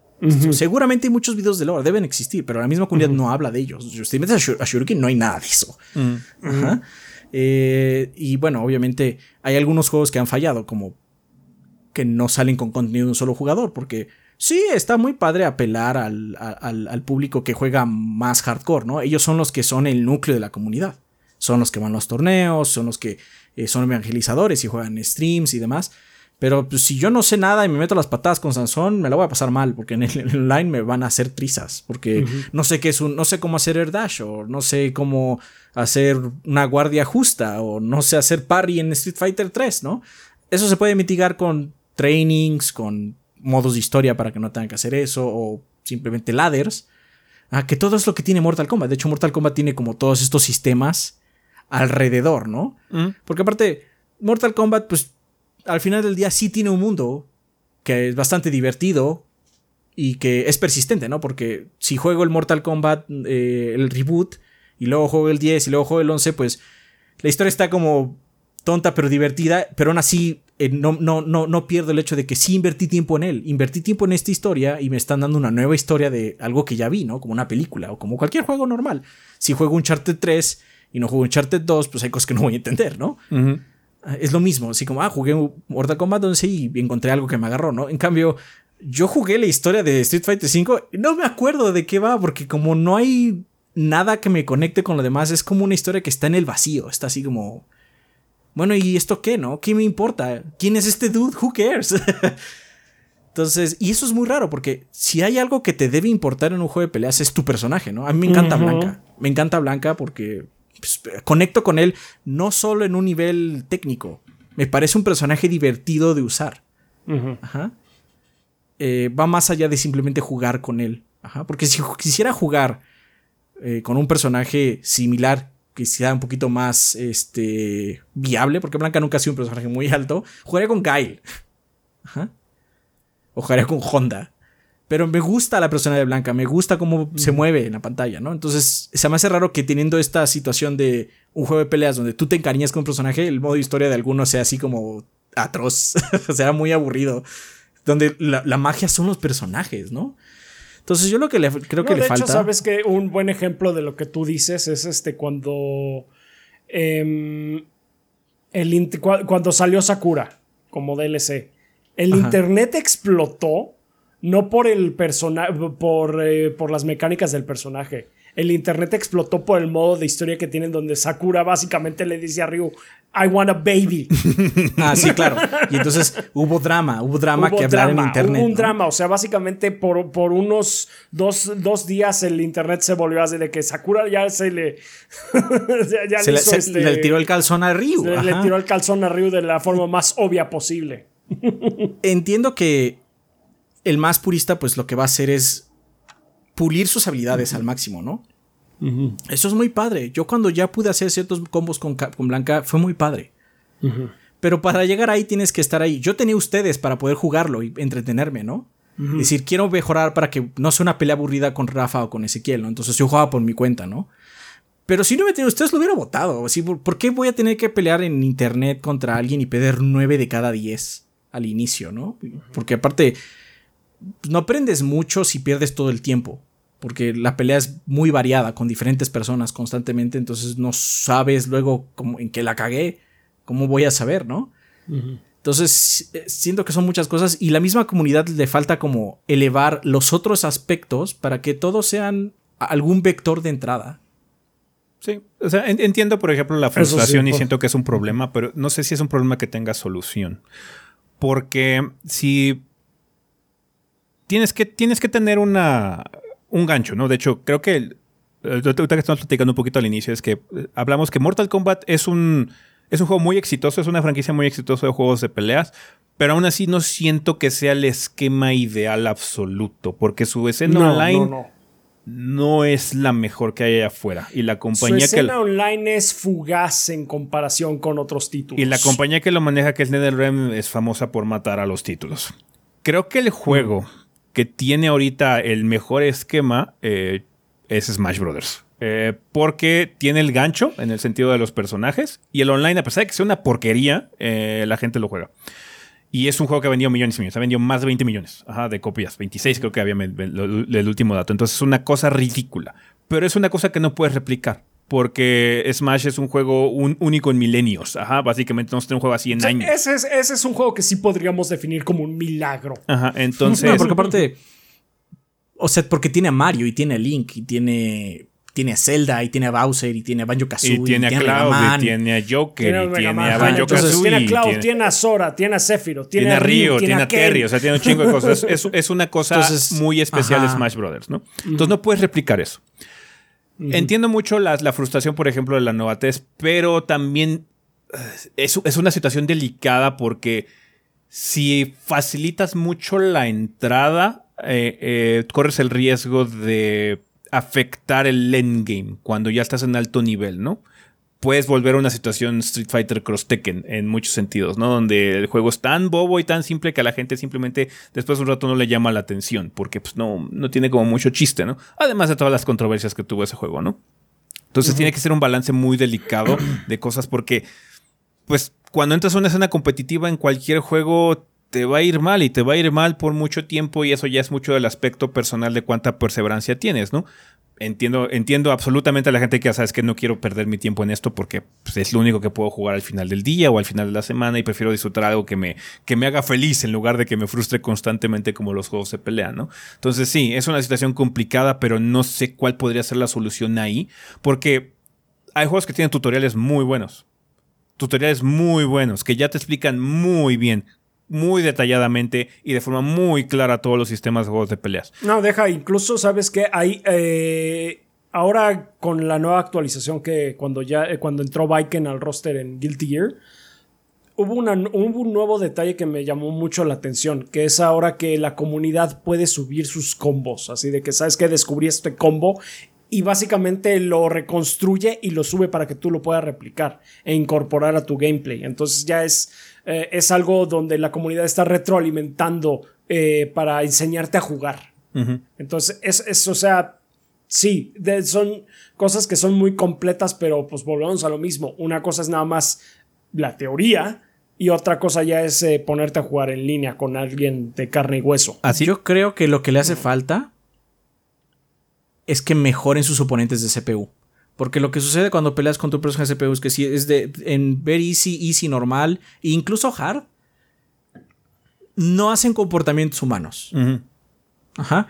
Y ya cuando cruzas, ah, te vas a very hard o extreme o nightmare, hace trampa a la compu. Sí. Literalmente hace trampa, porque lee lo que estás haciendo. Ahí Entonces, tienen la verdad varios es que, este, juegos. Sí, varios juegos lo que tienen. Este, te voy a decir por el punto de vista, por ejemplo, de Killer Instinct. Killer Instinct tiene esta cosa que se llama Shadow Mode, en el que según esto tienes a un, eh, una, la máquina que va aprendiendo tus patrones y la puedes eh, subir a que, que, pelee con otras personas. Y básicamente la, eh, otro jugador está peleando con una versión que la máquina hizo retroalimentándose de tu gameplay. Básicamente son drive avatars para Killer Instinct son drive avatars para Killer Instinct, por así decirlo. Sí, pero eso, también está fallido porque los drive avatars no son muy buenos. No. No estoy diciendo que, no estoy diciendo que los de, los de, Killer Instinct no lo sean porque no los he probado. Pero el problema es que ahí lo que aprendes son cómo pelear contra cierto individuo. Yo me acuerdo mucho cuando jugábamos Soul Calibur 3. Y la IA de Soul Calibur 3 se equivoca. Eso es esas cosas raras que otros juegos de pelea no hacen, como vamos a decir. En Soul Calibur 3 hay una especie de parry. Ajá. Entonces llega un punto en el juego donde empieza a hacer parries de parries. Se puede hacer eso. es... Sí, es seguir un parry con otro parry, básicamente. Entonces, el juego, en uno de los juegos mentales de Soul Calibur 3, porque lo jugaba con este Rafa, era que entrabas como en esta cadena de parries, pero tú en un momento tú hacías para atrás. Y entonces el otro hacía este movimiento del, parry, del parry. y tú ya lo, y tú ya lo castigabas. La compu hacía eso también. La compu también entraba en este juego y a veces la cagaba y ellos hacían el whiff. Ajá. Entonces siento que también le hace falta a los desarrolladores. Sé que es difícil. Hacer inteligencia artificial chingona es difícil. Es difícil y, y, es muy poco apreciado, que es lo peor, ¿no? Sí. Eh, pero en estos juegos de peleas, donde irte a ir a pelear online es básicamente no pasártela bien. Uh, ¿Sabes qué? una computadora muy pulida que me enseñe. Ajá, que me enseñe y que también me ponga un escenario que no sea repetible, ¿no? Que, sí. No, voy a decir como un humano porque es imposible, pero sí sea no nada más medio, medio fácil o ya hago trampa. O sea, también es que luego sí es muy brutal, ¿no? Sí, creo que puede ayudar, pero mm, no va a ser la solución completa. O sea, no, es que ese, es el problema. O sea, estamos hablando de cosas que pueden ser muy positivas. de hecho, creo que, es una excelente idea mejorar eso, utilizar este sistema de Killer Instinct, eh, por ejemplo, ya meterlo, al, haz de cuenta, a la, a la ladder. ¿Sabes qué? Que siempre esté aprendiendo constantemente y que haga cosas raras, ¿no? Que la, que la inteligencia artificial sea como más sí hace la inteligencia artificial de Killer Instinct, incluso la solita, sin el Shadow Mode, sí va aprendiendo un poquito de ti, por ejemplo, en, cuanto a combo breakers. lo, que, lo que hace la máquina es que eh, si se da cuenta que está usando mucho golpe fuerte y, en la hora, a la hora de sus combos y tú se los estás rompiendo constantemente, empieza a variarlos para, que, para sacarte de pedo. Sí, para que no le hagas combo breaker. Sí, para que no le hagas combo breaker. Entonces, obviamente también tienes un, problema, ¿no? Porque me acuerdo que en, en Soul Calibur 3, de hecho, hay un personaje que es un hombre búho. Sí. Que básicamente aprende de lo que tú haces, pero llega un punto en el juego es que ya es invencible. Sí, o sea, vamos, o sea. Luego, ese no tiene un soft cap, básicamente. sí, tiene que tener un soft cap de alguna forma, porque si no se vuelve Skynet. No, no, sí, porque yo, me acuerdo mucho de, ese proceso. Yo le dije, es que Rafa, ya no le puedo ganar al búho. Me dijo Rafa, no, yo tampoco. Yo ya llegué así como mi límite, el búho está imparable. Sí, no, no, es básicamente empieza a leer tus inputs. Entonces ahí sí ya es imposible hacer cualquier cosa. Creo que eh, el problema más grande es el miedo al performance, como, como yo lo he definido, que es a la gente le da pavor jugar en línea. Independientemente si tienes las herramientas o no. Si ya sabes ejecutar Shoryuken, si ya sabes jugar Kadoken, si te las has pasado haciendo combos, si ya tienes todo memorizado, a la gente le da pavor jugar en línea. La gente se pone muy nerviosa. Por razones. En los juegos de peleas. Irracionales. Ah, que cuando estamos hablando, no en el sentido que no, no tengan razón de ser, sino en el sentido de que van a ocurrir, no importando qué tan bien armado estés. ¿ah? Porque es, es un miedo inherente que tiene la gente a pelear contra alguien nada más directamente. Cuando estás peleando con alguien en línea en un juego de peleas, eres tú contra alguien más. No hay un teammate o alguien que te pueda apoyar o donde te puedas esconder o tener un respiro. No, eres tú los próximos dos minutos peleando contra alguien directamente. Entonces, sí es muy complicado para las personas en la situación mental. Eh, quizás implementar algún sistema muy similar a lo que ocurre, por ejemplo, con los Battle Royale, de de vez en cuando te metes al sistema en línea y meter uno que otro bot por ahí para que se genere confianza Ajá, eh, en el jugador, porque ese es, un, ese es un problema muy grande, la confianza que puede tener el jugador y la tolerancia al fallo, porque incluso los pros más pros que hay allá afuera pierden de vez en cuando. He visto streams de Daigo donde está peleando contra un güey. Oye, es que este güey, este peleador acá en Japón empezó a agarrar a Zangief, ahorita el nuevo que está potenciado, y ahí está Daigo perdiendo 10 seguidas, ¿no? Tratando de aprender y cosas así. Vas a perder, no importando en qué nivel estés, porque siempre vas a encontrar a alguien mejor. ¿ah? Entonces, es, esa frustración no va a desaparecer. Pero la inicial, tratar de suavizarlo un poco, porque siento que el problema más grave de la longevidad, porque Mortal Kombat tendrá todo el contenido que quieras y puede estar ahí desbloqueando cosas en la cripta y todo ese tipo de cosas, pero son finitos. El potencial infinito de los juegos de peleas, entre comillas, porque también se va a morir cuando salga el nuevo juego. Eh, ese juego en línea. Tener modalidades en línea amigables en el sentido como modos fiesta, así de match de torneos o de equipos o cositas así para que la gente esté como en un, sentido de fiesta y le pierda el miedo. Y de alguna forma también alentar al jugador, darle como victorias, aunque sean falsas, en ese sentido, contra bots o algo, pues, para que generen confianza. Una, cosa que tiene justamente ahorita que estás mencionando eso, el multiversus, es que puedes eh, subir el nivel de tu personaje, porque ya ves que está muy de moda eso de andar subiendo de, niveles o de, o de rango, eh, pero puedes hacerlo jugando en línea con equipo. Eh, y algo que me pareció muy padre de, este título es que eh, está muy orientado a que justamente hagas trabajo en equipo. Porque muchos movimientos eh, pueden poner ciertos stats de buffs que te ayudan a ti y a tu compañero.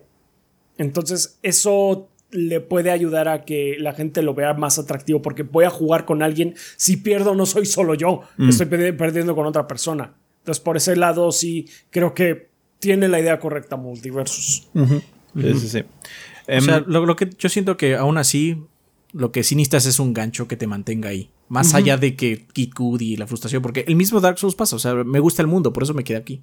sí, sí. sí. Aunque esté difícil, ¿no? No, de hecho, los, juegos- los juegos de pelea tienen ganchos muy interesantes. O sea, estamos de acuerdo que Smash no tiene un rol, un lore muy particular, ¿no? Pero lo que tiene Smash No. es que tiene personajes padres. Eh, Lo que tienes que hacer es hacer el juego atractivo con personajes padres que, como tú dices, tengan algún lore interesante o algo así. Por la misma razón que Street Fighter 2 en su momento se volvió muy llamativa. Aparte de la novedad del poder enfrentarte contra otra persona, es que los personajes eran muy diversos, tenían looks muy distintos, ¿no?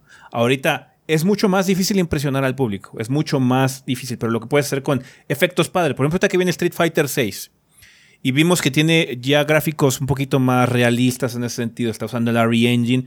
¿Qué efectos visuales va a tener? El Hadoken especial de Ryu se va a ver muy padre ejecutarlo, va a ser satisfactorio, va a ser como Marvel contra Capcom 3, que es muy padre ejecutar todos los movimientos y volverte muy, eh, eh, eh, muy hábil en el juego para poder conectarlo y se vuelve muy satisfactorio sensorialmente conectarlo. Ese tipo de cosas llaman la atención porque se vuelven la endorfina constante que recibes. Ajá.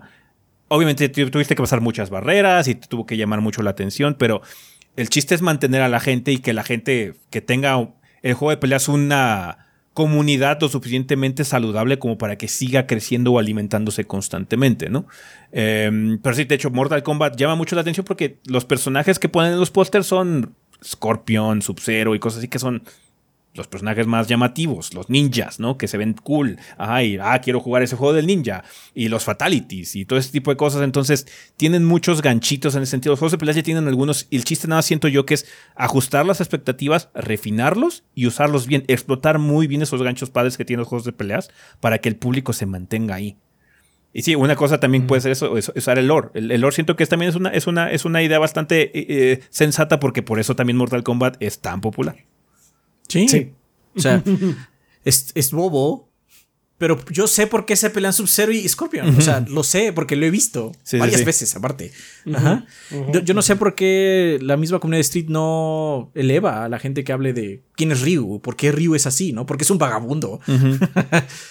Ajá, Y por qué es importante en su mundo, ¿no? Porque, o sea, yo juego Ace Combat. Hay videos de Lord Ace Combat. Y no- no, sí, ti- o sea, no tienen como pocas dices. vistas, no tienen pocas vistas, así como el mundo de Combat es, eh, eh, es, es, es tonto. no tengo otra palabra. A mí me encanta, pero es muy tonto. Trata de... Mucha gente lo toma en serio, pero realmente no es muy en serio. Pasan cosas serias. Eso sí, como que mucha gente fallece. Ajá. Pero todo se resuelve con aviones. Todo, absolutamente todo se puede resolver con un avión. Ajá.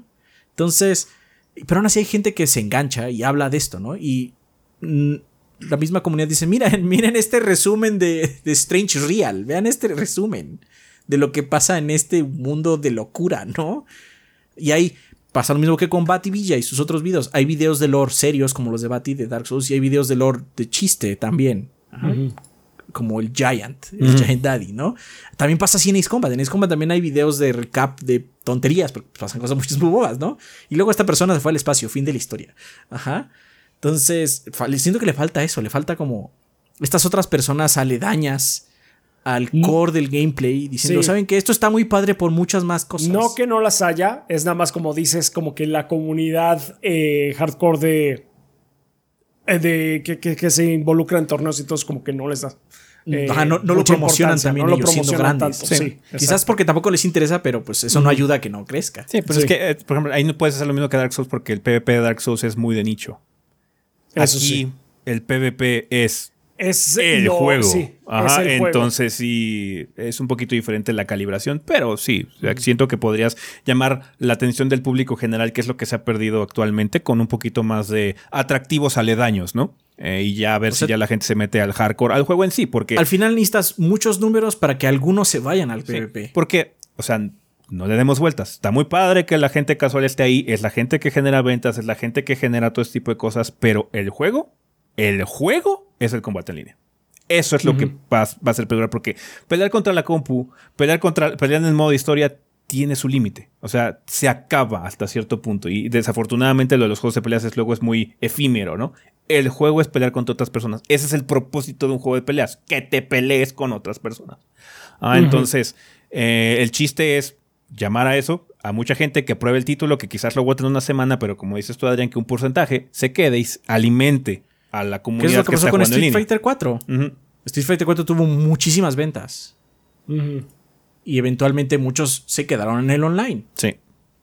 Ajá. Y que no pasó con el 5, porque no, no se engancharon a otras cosas. No tenía nada. O sea, el 5 salió sin no, el 5 salió seco. Pero, ahí está la situación. O sea, ahorita acabamos de tener un lanzamiento muy prominente que fue King of Fighters 15 que salió como. Ese fue, eso es un lanzamiento muy old school. O sea, tiene modo historia, pero es el ladder. O sea, es el Arcadia, que tiene cinemas. Y de ahí en fuera no tienes nada. O sea, tienes eso y el en línea. Entonces. Sí, bueno. Pero, o sea, King of Fighters de por sí Supongo que hay gente que se va a enojar conmigo por decir esto, pero ya la neta es de por sí es un nicho. O sea, ese sí, ya dentro del mismo nicho que son juegos de peleas, ya es pequeño. ¿Por qué? Porque aparte de King of Fighters, se pasa de complejo. O sea, ya ni siquiera es que sea complejo, va más allá. Ajá, y de hecho, esa es una de las cosas porque Samurai Showdown ha vendido muy bien. ha vendido muy bien, a pesar de que sea un juego igual un lanzamiento muy old school en el sentido de que nada más está Arcadia y tienes el versus y bla, bla, bla. Llama mucho más la atención porque se percibe más simple. Ajá a pesar de que sea un juego complicado, sea un juego mucho de futsis, de distancias, tenga sus detalles, también sea un juego muy interesante por lo menos Samurai Showdown, se percibe más fácil porque no tienes que andar pensando en combos tan complicados. Entonces hay niveles y también quizás también un poquito sea la situación en el que es un problema que no tiene solución y quizás una percepción o un reajuste que tienes que hacer la industria, los developers de juegos de peleas, de medir expectativas. No todos pueden ser Mortal Kombat, ¿no? Mm. Antes de que la gente empiece a escribir así como desesperada. No estoy diciendo que hagan más fácil King of Fighters. No estoy diciendo eso. Pero King of Fighters es un juego de peleas para gente que ya juega juegos de pelea. No, de hecho, ahí, en, King of Fighters 15 sí ayuda mucho la memoria muscular que traigas de otros juegos. No es como en Street, que si juegas Street Fighter 4 no necesariamente va a ser bueno en Street Fighter 5. Eh, em, si juegas King of Fighters, sí hay mucha memoria muscular involucrada. Los ritmos, movimientos de los personajes. Si llevas jugando KOF desde hace rato, KOF 15 lo vas, a, lo vas, a, abordar mucho más sencillo. Entonces, sí, es un juego mucho más, eh, más especial. Entonces, hay, digamos que si, si, tú quieres sacar un juego como KOF, quizás medir las expectativas. Sabes que yo, como compañía, sé que este título no va a vender mucho porque es muy hardcore. ¿ah? No esperar que venda la misma cantidad que Samsho. ¿Sabes qué? Samsho es nuestra franquicia casual entre comillas, ¿no? Entre comillas, ¿no? Porque en realidad es bastante complejo, pero es mucho más fácil de entender. Ajá, no tienes que pensar en muchas cosas, hay menos movimientos. Yo sé, ahí lo, interesante son los counters. Un counter es mucho más fácil de comprender que un pinche combo de 15 pasos. Ajá, entonces, eh, quizás también eso sea una situación, medir las expectativas, asumir que esto no va a ocurrir. Pero pues, ahí es donde existe el problema. Eh, va a haber un cambio, yo creo, radical en los próximos años. ¿Qué es lo que va a ocurrir? Vamos a ver lanzamientos interesantes como Multiversus. A ver si hay un juego después. Si Killer Instinct regresa, ¿qué tipo de modalidad va a tener, por ejemplo? Em, Street Fighter VI, no sabemos detalles. Estamos especulando que va a ser un juego de 60 dólares, eh, pero quién sabe. free to play. Quién sabe, ¿no? Entonces, vamos a ver qué es lo que ocurre con los juegos de peleas, pero también queríamos platicar esta situación para que ustedes nos digan, banda, los fans, la gente que siga, qué es lo que creen que haga falta para que los juegos de peleas puedan dar como el siguiente nivel y poder montarse este crecimiento que ha tenido la industria, pero que aparentemente este género no ha podido abordar. Hay muchos factores que quizás estamos ignorando. Eh, ustedes que siguen mucho más, igual están enterados de algunas situaciones. Por favor, banda, coméntenlas, por favor, para que pues, bueno, podamos platicar de esto la siguiente semana, porque es un tema complicado, es un tema que no tiene solución fácil, no hay una respuesta obvia realmente a este problema pero eh, queremos saber su opinión eh, con diferentes rangos. No sabemos que hay gente que nos sigue que es como muy metida o muy asiduo esto de los juegos de peleas y también hay gente que es muy nada más de probarlo casualmente de vez en cuando algunos títulos nada más, ¿no? Entonces, díganos banda, ¿qué piensan ustedes eh, de esta situación? Y si tienen alguna idea que, que, pueda ayudar a resolver el problema de que pues el género de peleas parece estar como un poquito estancado en el sentido de público, de audiencia, ¿no? Vale, aquí le vamos a dejar en esta ocasión el tema de la semana. Muchísimas gracias por habernos acompañado aquí. Vámonos a comunidad.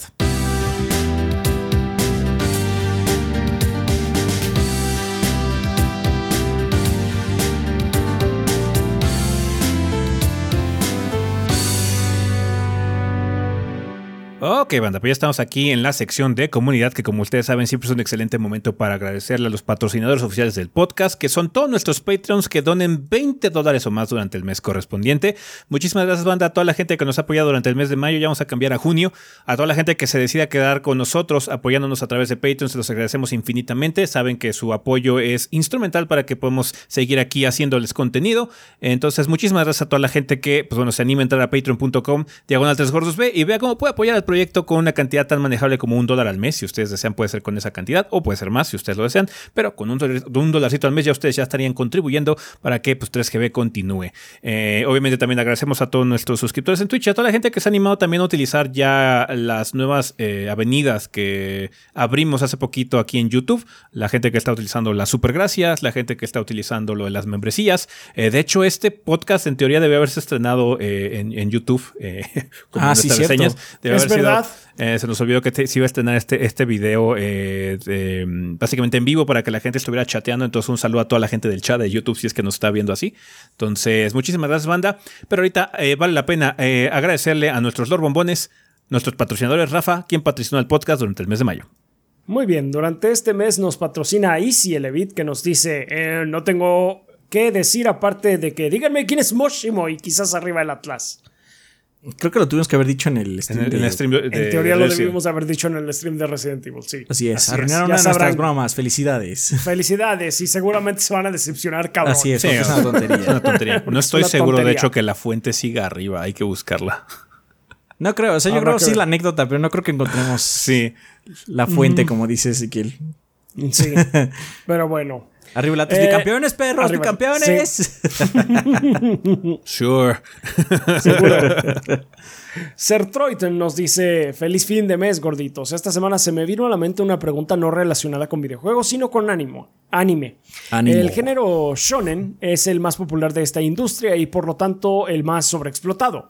Sin embargo, recientemente me he vuelto a interesar en, el, eh, en él gracias a series como Kimetsu no Yaiba o Jujutsu Kaisen.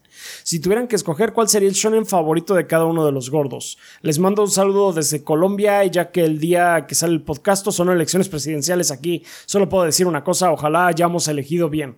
Ojalá que sí, ojalá que sí. muchísima suerte. Um, shonen favorito. Hunter mm. Hunter, hands down. Estoy pensando. Estoy pensando porque sí, o sea, me gustaba mucho, me gustó mucho Dragon Ball en su momento. Dragon Ball Z en su momento, sí. Sí, me gustó, fue como que lo que más disfruté del género. Eh, sí, yo diría que fue Dragon Ball en su momento.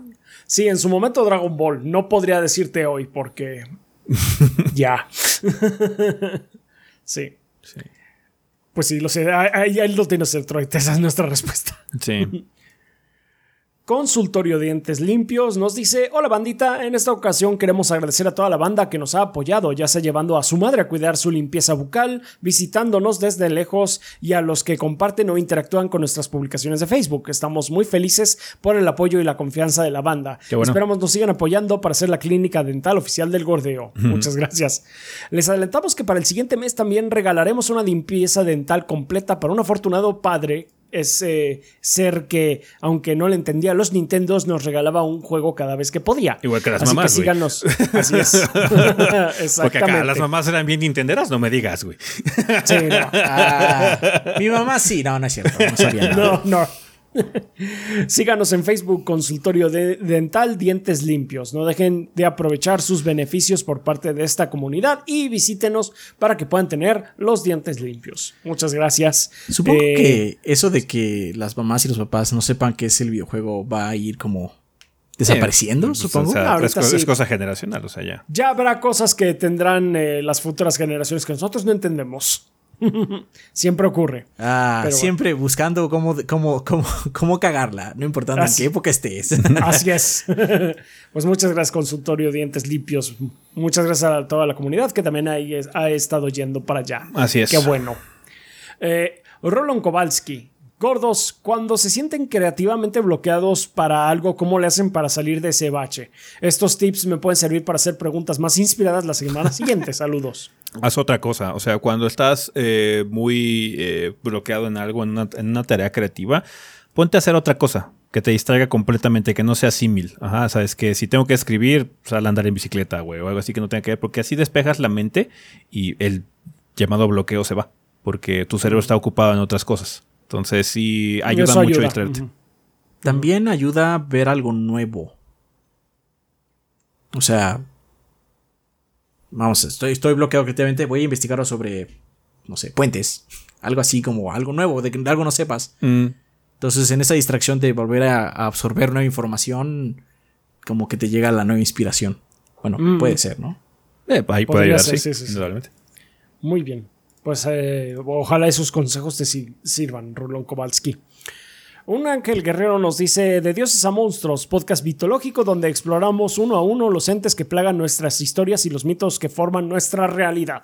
Entre los dioses y los monstruos también están los héroes y sus épicas historias. Si ponemos a los tres en una historia donde uno se corrompe y los otros dos intenten eh, épicamente combatir a su lado, combatir su lado oscuro, ¿quién sería el gordo que se volvería un temible villano? Siempre Rafa. Siempre Rafa, ¿no? Ya pasó en Sí. Dante's Inferno. le, hicieron, le hicimos tasting y murió. Bueno, no murió, se desmayó. Dantes Inferno. Bueno, sí, o sea, no me acuerdo. ¿En, en, en Dantes Inferno? Estoy casi seguro que es Dante's Inferno. Igual estoy equivocado. ¿Dantes Inferno? No, no, no, no, no. Estás, eh, yo creo que estás pensando en, en este. Arkham Knight. No, no, no, no, Fue en otra que no fue las de Batman. Pero bueno, puede ser eso. O sea, siempre Rafa. Siempre Rafa. Ya. sí, de hecho sí lo soy. Ah, pues ahí está. Camilo Darmian. En Chile actualmente es invierno y por esto les quiero recomendar la tienda de mi querido hermano Zurdos, es Z-U-R-D-O-S, la cual es una tienda de ropa por Instagram de segunda mano orientada y exclusiva en deportes desde la NHL, fútbol, NBA, NFL, béisbol y cualquiera que se les ocurra, hasta NASCAR. Podrán encontrar polerones, cortavientos, chaquetas, poleras, pantalones, etcétera, todo muy buen precio.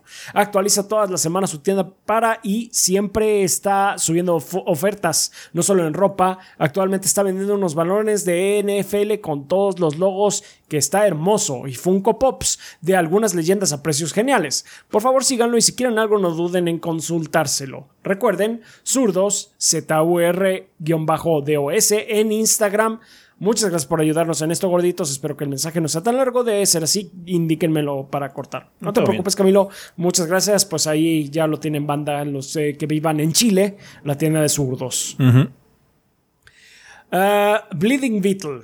¿Qué se narran gordos? En el podcast pasado, cuando ese dijo que cualquier historia sería mejor contada por un videojuego que por una serie con respecto a la serie de Halo, justo estaba leyendo Bioshock Rapture, un libro que es la precuela del primer juego. Lo terminé y a mí me- personalmente me gustó. Y si hubiera sido interesante verlo hecho un juego, supongo que no siempre se tienen los recursos, incluido el tiempo, para con- contar toda la narrativa de una franquicia. Supongo que a veces sale bien, como en este libro, y otras sale como en Halo, no solo por la serie, sino también recuerdo que mataron a un villano con mucho potencial off-screen en un cómic de una manera anticlimática. En fin, han consumido algún tipo de medio de entretenimiento paralelo a un videojuego, como libro, serie, cómic que les haya gustado, o siempre las experiencias han sido malas. No, de hecho, el- el prim- la primera novela de Mass Effect está buena. Cuenta la historia de Saren y. Anderson. Ay, ¿cómo se- Y Anderson. Cuenta la historia de por qué tienen beef, de hecho. Mm, Esa historia está buena. No es el mejor libro, pero no está malo. También, lamentablemente, he leído. Dicen que las novelas de Halo ahora están muy buenas, dicen. Pero yo leí las viejitas, las que son de la, de la primera trilogía, de las de Bungie, y son bastante malos esos libros. son, son muy. Es que son muy. Eh, como. Bungie sí fue así, no, la historia principal la vamos a contar en los juegos. Lo que pasa en las novelas es como muy intrascendental, básicamente. Entonces, como, pues esta historia, pues me dice que Master Chief está chingón. No me digas. Entonces, esos libros que leí hace muchos años, no, no me gustaron, ¿no? Pero pues, el problema de eso es que la mayoría de los eh, medios extras que pueden salir a partir de un videojuego tienen esa, esa limitante, ¿no? O tiene que contar una historia que no es tan importante porque al final del día lo que quieres contar importante va a estar en el juego, ¿no? En las, en las, en las secuelas del mismo juego. Debería. Debería, debería. O lo que sucede es como lo que pasa también con pinche Gears 3, que de repente aparecen personajes en Gears 3 que son de un cómic y que todo el mundo dice, ah, tú, ¿cómo estás, hombre? ¿Y ¿Quién es él? ¿Quién es él? ¿Por qué es importante? Y entonces la gente se enoja con nosotros porque dice, es que no leyeron el cómic. No, ¿por qué? No tendría que leerlo. Y ese es el problema. Es lo que pasó también con Halo Infinite. O sea, cuando empiezas a Halo Infinite... Eh, o sea, el Halo, 5, no acabó aquí, güey. ¿Qué está pasando? Ajá, entonces no, es que tienes que jugar Halo Wars 2, güey, para que entiendas quiénes son estos güeyes. Ah, no, pues sí. ah, bueno, no, pues qué padre. entonces, ese es el problema. Cuando empiezas a hacer branching, o si lo tratas de hacer muy importante, lo que sucede es que puedes decir, pues es que la gente, hay gente que no le va a importar. Creo que quieres jugar su juego. No, pues, o, pues lo, haces intrascendente, ¿no? O puras precuelas. O es que no voy a hablar de lo que está atrás de, estos juegos, entonces ya ahí es, terreno libre. También es eh, un poco lo que pasó entre Gears 2 y Gears 3, ¿no? Este, que de pronto sale. no me acuerdo quién era este cuate. Ni siquiera me acuerdo su nombre, así de importante era. Pero sí, este es un personaje que ya todo el mundo lo conoce. Ah, sí, este. ¿Qué onda? ¿Cómo estás? ¿Tú? Sí, son, son las novelitas que están ahí adicionales. Eh, con respecto a cosas, pues no, he experimentado mucho. O sea, el otro día nos recordaron la película de Silent Hill y es de las cosas que recuerdo que no, no odié. Que no odié. La película de Max Payne está. Eh, eh. Sí, a mí me gusta, a mí me gusta la de la película de Mortal Kombat. Sí. La primera. Creo que, creo que esa, creo que esa es la, creo que es la cosa más grandiosa que ha habido de videojuegos. Es porque es divertida. O sea, mucha gente dice, no, es que no hay fatalities. Granted, sí es cierto, no hay mucha sangre. De una serie que pues está hecha para, para sangre. Pero la goofiness, la goofiness. La goofiness está ahí. y de hecho, la goofiness la, vuelves a ver en las nuevas, en las nuevas modos de historias. Los modos de historias también están súper sí, lerdos. De hecho, sí, están, están súper divertidos. De hecho, te voy a decir una cosa. La nueva película, It's Not Bad. Ahí sí tienen los fatalities que tanto estaban pidiendo. Si está explícita pero le falta, siento que le falta ser lerda. Se lo toma muy en serio, pero un puesto todo un absurdo como lo es Mortal Kombat. Tiene cosas, eh, tiene cosas absurdas, o sea, sí tiene sus cosas lerdas, pero no es la goofiness de este noventera de, que, de, la otra película. Otra, o sea, eh, otra de las cosas más grandiosas que hay en el mundo de videojuegos es la película Street Fighter, pero la animada. ah, sí. No, o sea, no, no, no. no, está hablando de la, animada por la, por la animación está padrísima, pero la animada de la película de Street Fighter de Jean-Claude Van Damme es una maravilla de ¿Cómo se llama? Horripilante. Sí, es horripilantemente divertida. Es horripilantemente divertida. Pues que en general es eso. O sea, no voy a ver películas pensando en cosas de videojuegos. Prefiero ver películas de conceptos nuevos o cosas distintas. O yo qué sé, ¿para qué? O sea, ya jugué el juego el juego ya tiene espacio audiovisual como para que pueda disfrutarlo. Las novelizaciones y eso, pues puedes profundizar un poquito más. Entonces, sí, está interesante. Personalmente no he encontrado una franquicia en donde me llame la atención hacer eso, porque afortunadamente las franquicias que tienen mucho de esas cosas, eh, por ejemplo, como Mass Effect, no veo necesario. Solo sé que Anderson y Saren se iban mal por alguna razón y se profundizan en algunos DLCs también. Y pues ya, o sea, no necesito como que saber los dimes no, no necesito saber qué calzones traía Anderson ese día. Entonces, eh, ya, o sea, cosas como la serie del Witcher técnicamente son y no son porque pues, eh, realmente el Witcher está adaptando los libros, al igual que el juego, hasta cierto punto. Entonces, mm. ah, de hecho, va a, haber, va a haber serie de Horizon en Netflix. Va a haber serie de Gran Turismo, güey. No, película. Es una película. Una película, una película de Gran Turismo. Va a dirigir la Blobcam, aparentemente. Entonces, así como. Ok, ok, ok. Va a estar horrible. Por ahí vi una buena idea. ¿Por qué no hacen una pinche película tipo Initial D que sea de puro gran turismo, güey? ¿Qué? Initial D aparte, o sea, Initial D, no mames. ¿Cuál va a ser la trama? O sea, si van a tomar nuestra idea de que cuando. antes, antes, cuando el mundo estaba vacío, apareció el automóvil de pronto y todos lo adoramos. ¿Cómo va a ser? Hay una película. Hay una película que glorifica el origen de FIFA de la, de la ah, organización FIFA. Sí, sí, sí, sí. Si puede ser una película de eso, que es el concepto más aburrido y horrible que se te puede ocurrir, puede ser una película de Gran Turismo, güey. Ah, sí, pero, que o sea, que, la puedes hacer, pero no creo que esté buena. no, es cierto. Claro que no. el de la película ese Bladder. Hazme el cabrón, favor. Uno de los entes más detestables y horribles del. Bueno, en fin. El caso es que. sí, este. No espero nada de esa serie No, no espero nada de esa serie. I don't care. No vi la película de Uncharted, no me importa. Ah, sí, yo no la he visto tampoco, me vale verga. Mm. Puedo jugar los juegos cuando quiera. Sí, te apuesto lo que quieras, a que son infinitamente mejores. Así es. Bueno, Siguiendo con Belzir, él nos dice, buenas gorditos, les escribo en el día de mi cumpleaños y me he puesto filosófico referente a la dificultad con jefes en videojuegos. Esto es porque me acuerdo mucho de las batallas con Sephiroth en los Kingdom Hearts, donde cada intento me tomaba de 15 a 30 minutos y me sentía feliz. Sin embargo, 20 años después maldigo las madrecitas de los desarrolladores de Bioware cada vez que tengo que gastar 10 minutos en una batalla para bajar solo un tercio de vida de un mago humano que está en forma de jefe de algún Dragon Age. Eh, ya no sé si este cambio es porque al paso de los años he refinado mis gustos o si por el contrario, conforme me añejo, mi paciencia se reduce. Pero no, bueno, me despido y me voy en búsqueda de mi cool, que el cocol, sea Cocol. Cocol, perdón. Por la vejez. Por la vejez. Yo creo que es una tercera respuesta. Cuando eres más grande tienes menos tiempo. Mm. Sí. Y entonces dices, Dios, ¿por qué solo llevo un tercio y me faltan los dos tercios que siguen. Es eso. Tengo menos tiempo. Es eso y también lo que yo, o sea, lo que yo ya les dije que pasó con Elden Ring. O sea, amo Elden Ring. Adoro ese juego también, pero llega un punto en el que llegas así como, ya hice esto, güey. O sea, ya estuve aquí alguna vez peleando contra un juego 30 minutos y ya no encuentro la satisfacción que encontraba antes. Ya lo hice, en su momento estuvo padre y todo lo que quieras, pero ahorita lo que estoy apreciando de esta experiencia de jugar juegos es otra. Son historias. Sí, para la gente que dice es que no, es que lo que te da es la, satisfacción de haber perseverado y construye tu resiliencia y que piensa que es. Sí, pero ya lo hice. Ya estoy del otro lado, bro. O sea, ya, ya, aprendí la lección.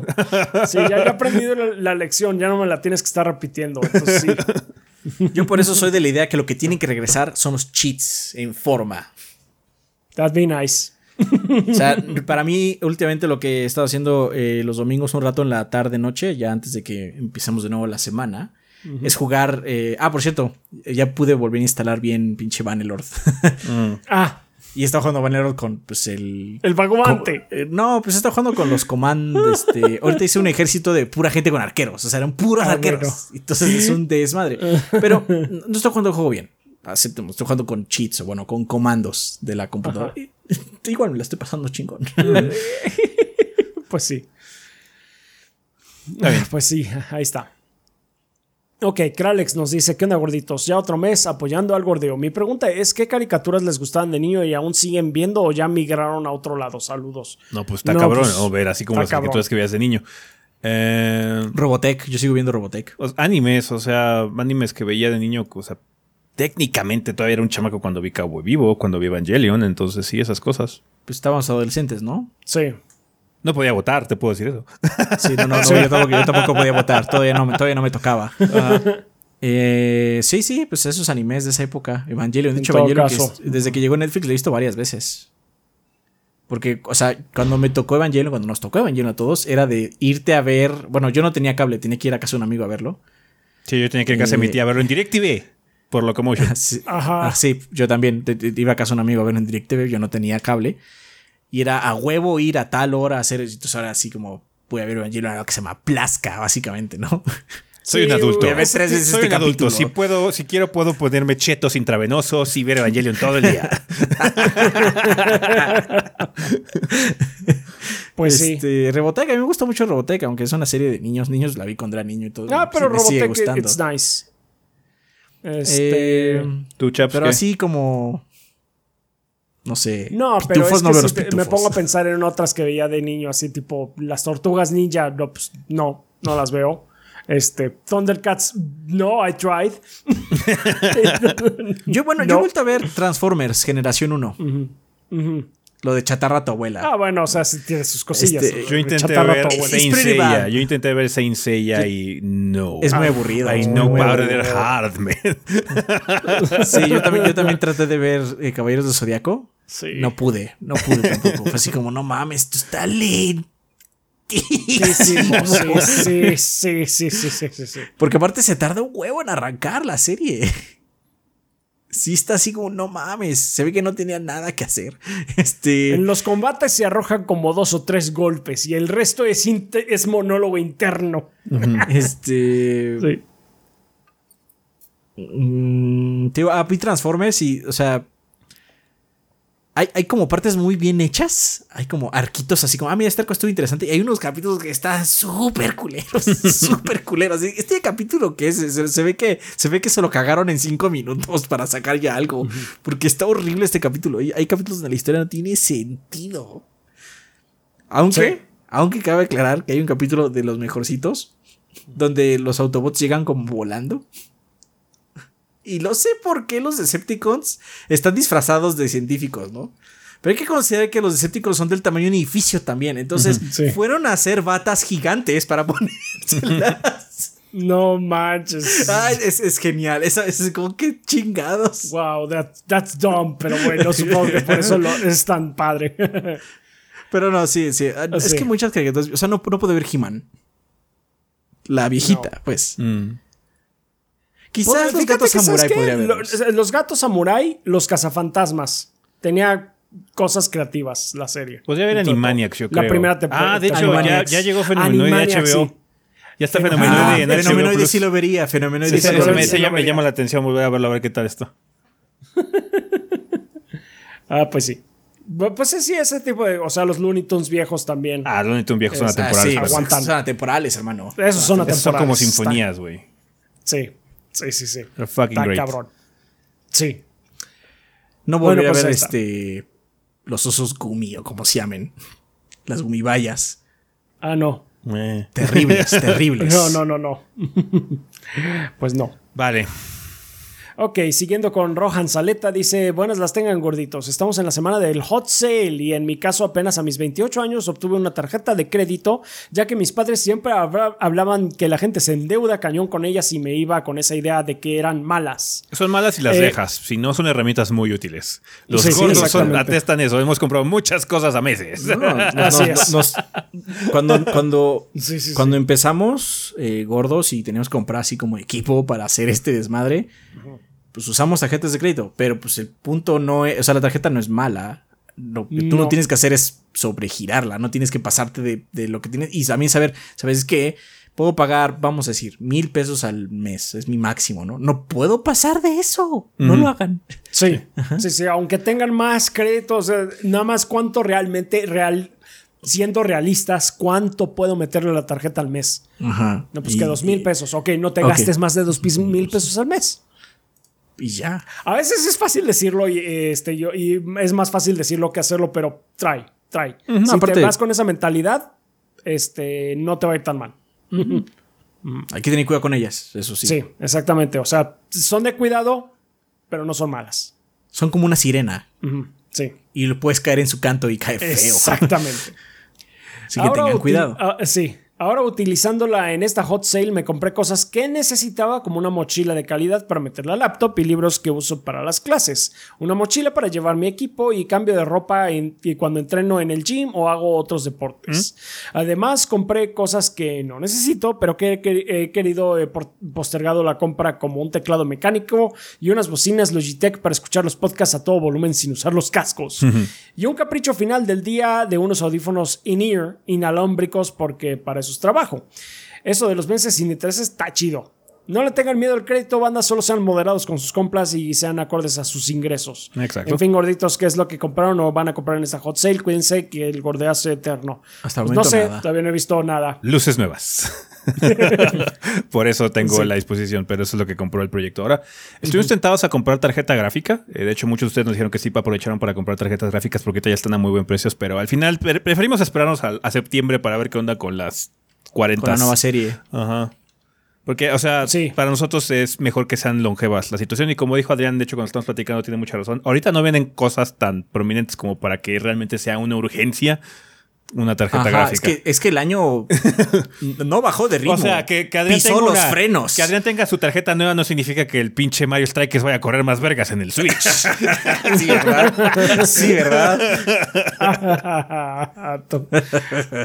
Jaque mate. Jaque mate. pues sí. Ok, muy bien. Eh, Mega Mario X4 dice, banda, los invitamos a vernos en Objetivo Secundario en YouTube. Para nuestro capítulo 91 no tuvimos tema fijo, solo hablamos de diferentes noticias que pasaron en la semana, como por ejemplo la herramienta inclusiva de Blizzard. Ah, sí. Y la catástrofe ah, que surgió alrededor de ella. Ya, sí. Bien, bien ganado ese, ese, esa, este, de repudio. Sí, ese, face, ese es- facepalm colectivo. Sí, es facepalm colectivo. ¿Por qué no vamos a hacer una herramienta para saber qué, qué, qué, qué- cómo, cómo no token- tokenizar a los personajes? Y si te callas la boca. Bien hecho. Y, eh, ¿Qué tal si te caes la vaca? Porque es justamente lo que estás haciendo con esa pendeja herramienta. Pero bueno. Siguiendo con Kionashi. Gordos, ¿cuándo un Yabai de Ranking of Kings? Todavía no acaba, ¿no? Esa- ya, ya, ya terminó la segunda temporada. Ya, ya, ok. O sea, ahorita ya hay como un final.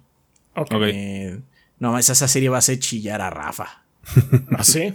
Bueno. Sí, hay, hay- hay momentos muy tristes en Ranking of Kings. Es una muy buena serie. Quizás luego. Maybe later then. Sí, quizás luego. Tigre Negro.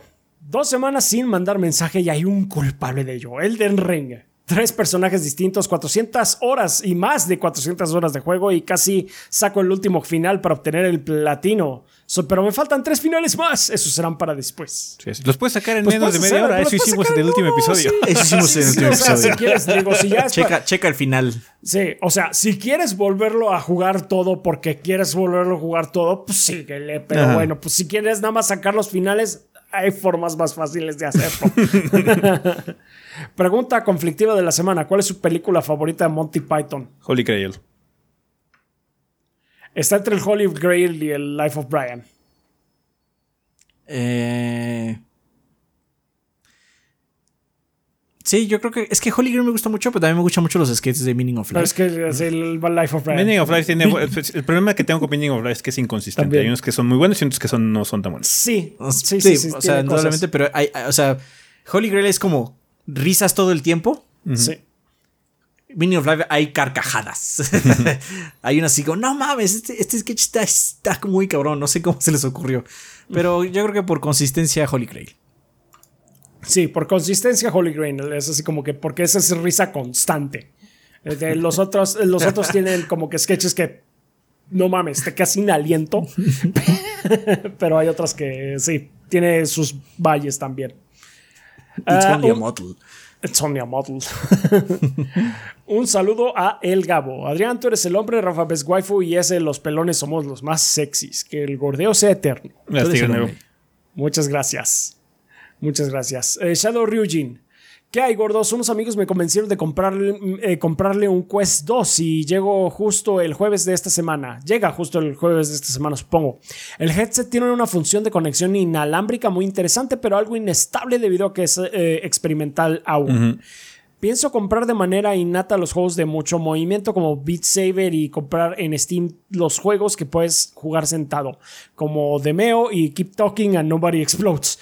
¿Hay algún otro juego VR que recomienden jugar sentado que se pueda comprar en Steam? Moss. Saludos a ustedes y a toda la banda. ¿Mm? Moss se puede jugar sentado.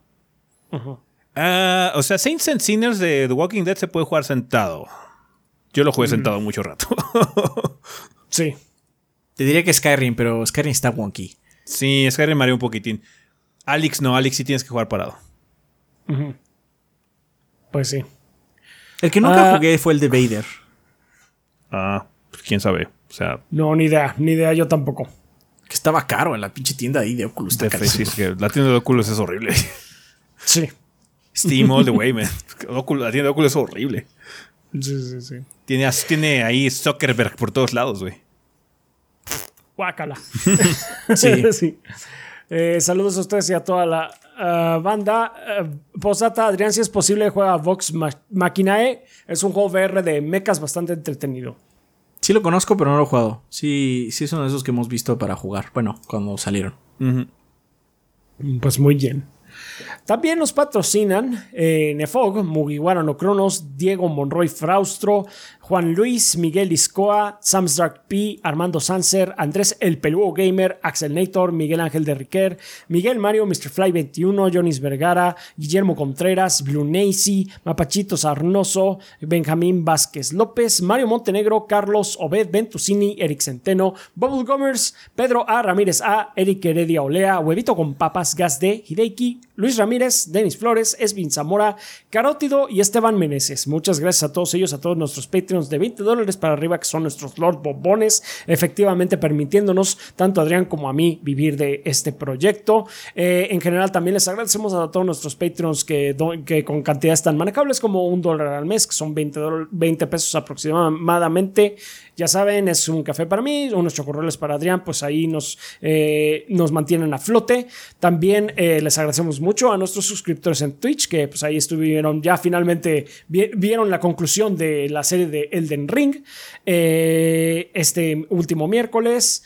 También les queremos agradecer a ustedes, a, los, eh, a nuestros usuarios de YouTube que pues, hacen uso de, membresías. gracias. Membresías, super gracias. Y si alguien usó ahorita el super chat durante el estreno. Pues sí, si alguien estuvo usando o los super, pues stickers, pues, muchas gracias también. les agradecemos muchísimo a ustedes. Muchas gracias a todos, a todos los que nos ven, a todos los que nos escuchan y difunden la palabra del gordeo. Gracias a ustedes es que estamos aquí eh, todavía siguiendo con esto. Ya saben, ustedes son la sangre del proyecto banda. No estaríamos aquí sin ustedes. Muchas gracias. Muchas gracias, banda.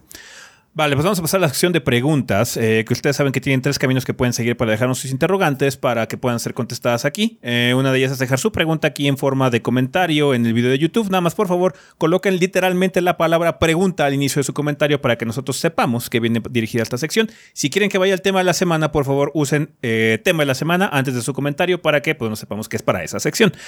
pueden hacer exactamente lo mismo en la página en 3gd.com.mx, si no, también pueden usar nuestro servidor de Discord tanto para el tema de la semana como para la sección de preguntas. Cada uno de estas secciones tiene su sala específicamente para que puedan participar y ver si son seleccionados. Bien, preguntas como cuáles, como la de Seikado, que nos escribe en Discord, que dice, hola goritos, espero que tengan una buena mañana, tarde o noche. Eh, quería preguntarle sobre reseñas, parodias, contenidos de opinión basados en el hate, que fue una corriente de videos, escritos o podcasts de tono humorístico en ocasiones sobre medios de entretenimiento como pelis, series de videojuegos, etc. Series, videojuegos, etc. Que en mis primeras exploraciones de ver contenido por internet era muy popular, quizás empezando con el Angry Nerd. No estoy muy seguro.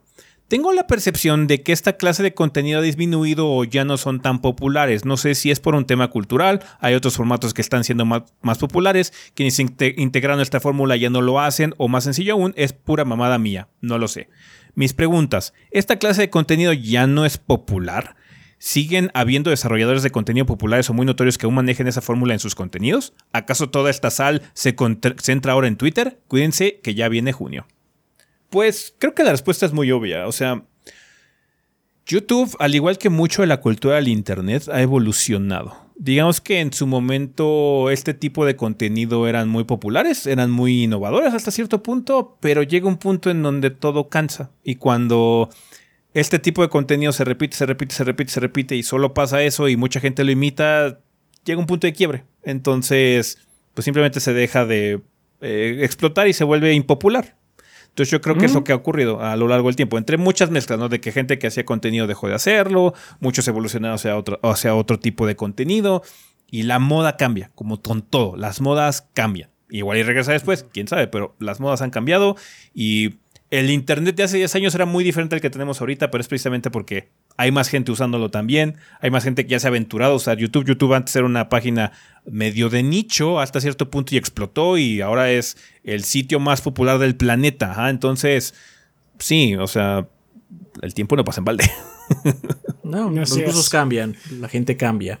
No, los propios creadores de contenido también han modificado un poquito sus eh, las cosas que hacen también o hacen cosas de otra eh, lo han ampliado también y ya no le dan tanta importancia. O sea, por ejemplo, estás mencionando al nerd. El nerd ya también como que sea, como decir, branch out. Um, diversificado. Ya diversificado también con otras cosas. No solo hace nada más el nerd. Y en sí, el nerd de ahorita es muy diferente del nerd de hace 10 años. También, o sea, la gente se vuelve vieja. O sea, eso es muy... Ese tipo de de enfoque en el hate nada más es como muy juvenil hasta cierto punto, porque habla mucho sobre el enojo que luego se tiene mucho en la adolescencia hasta cierto punto, em, eh, o del fandom en general, y la gente empieza a, dejarlo atrás, eh, porque estar enojado todo el tiempo es muy cansado, ¿ah? incluso si lo haces falso, si lo haces así como un acto es, es, muy cansado. Entonces no puedes hacer ese tipo de contenido todo el tiempo porque incluso tú maduras como individuo y empiezas a ver las cosas de forma diferente. Aún así, no quiere decir que no haya contenido de hate. De hecho, mucho de eso se ha ido hacia lo que es el drama. Ah, de que Ya no hay humor en el hate, nada más es hate. ya nada más es hate, así de que sale una Sí. noticia, un rumor, así como, ah, ya vieron, esta patente de Xbox es el, el final para el gaming, todo se fue de la chingada, ¿no? Sony hizo esto, entonces está de la verguísima y bla, bla, bla. Ese tipo de contenido sigue habiendo, nada más que, como dicen, ya no hay humor. Ya nada más Ya es nada más hate es por hate. hate. Ya, ya nada más es odio. Y sigue siendo popular porque también hay mucha gente que vive de eso. Le gusta estar enojada todo el tiempo. Desafortunadamente también el Internet eh, vive de mucho de esas personas que, como dije ahorita hace rato, no maduran.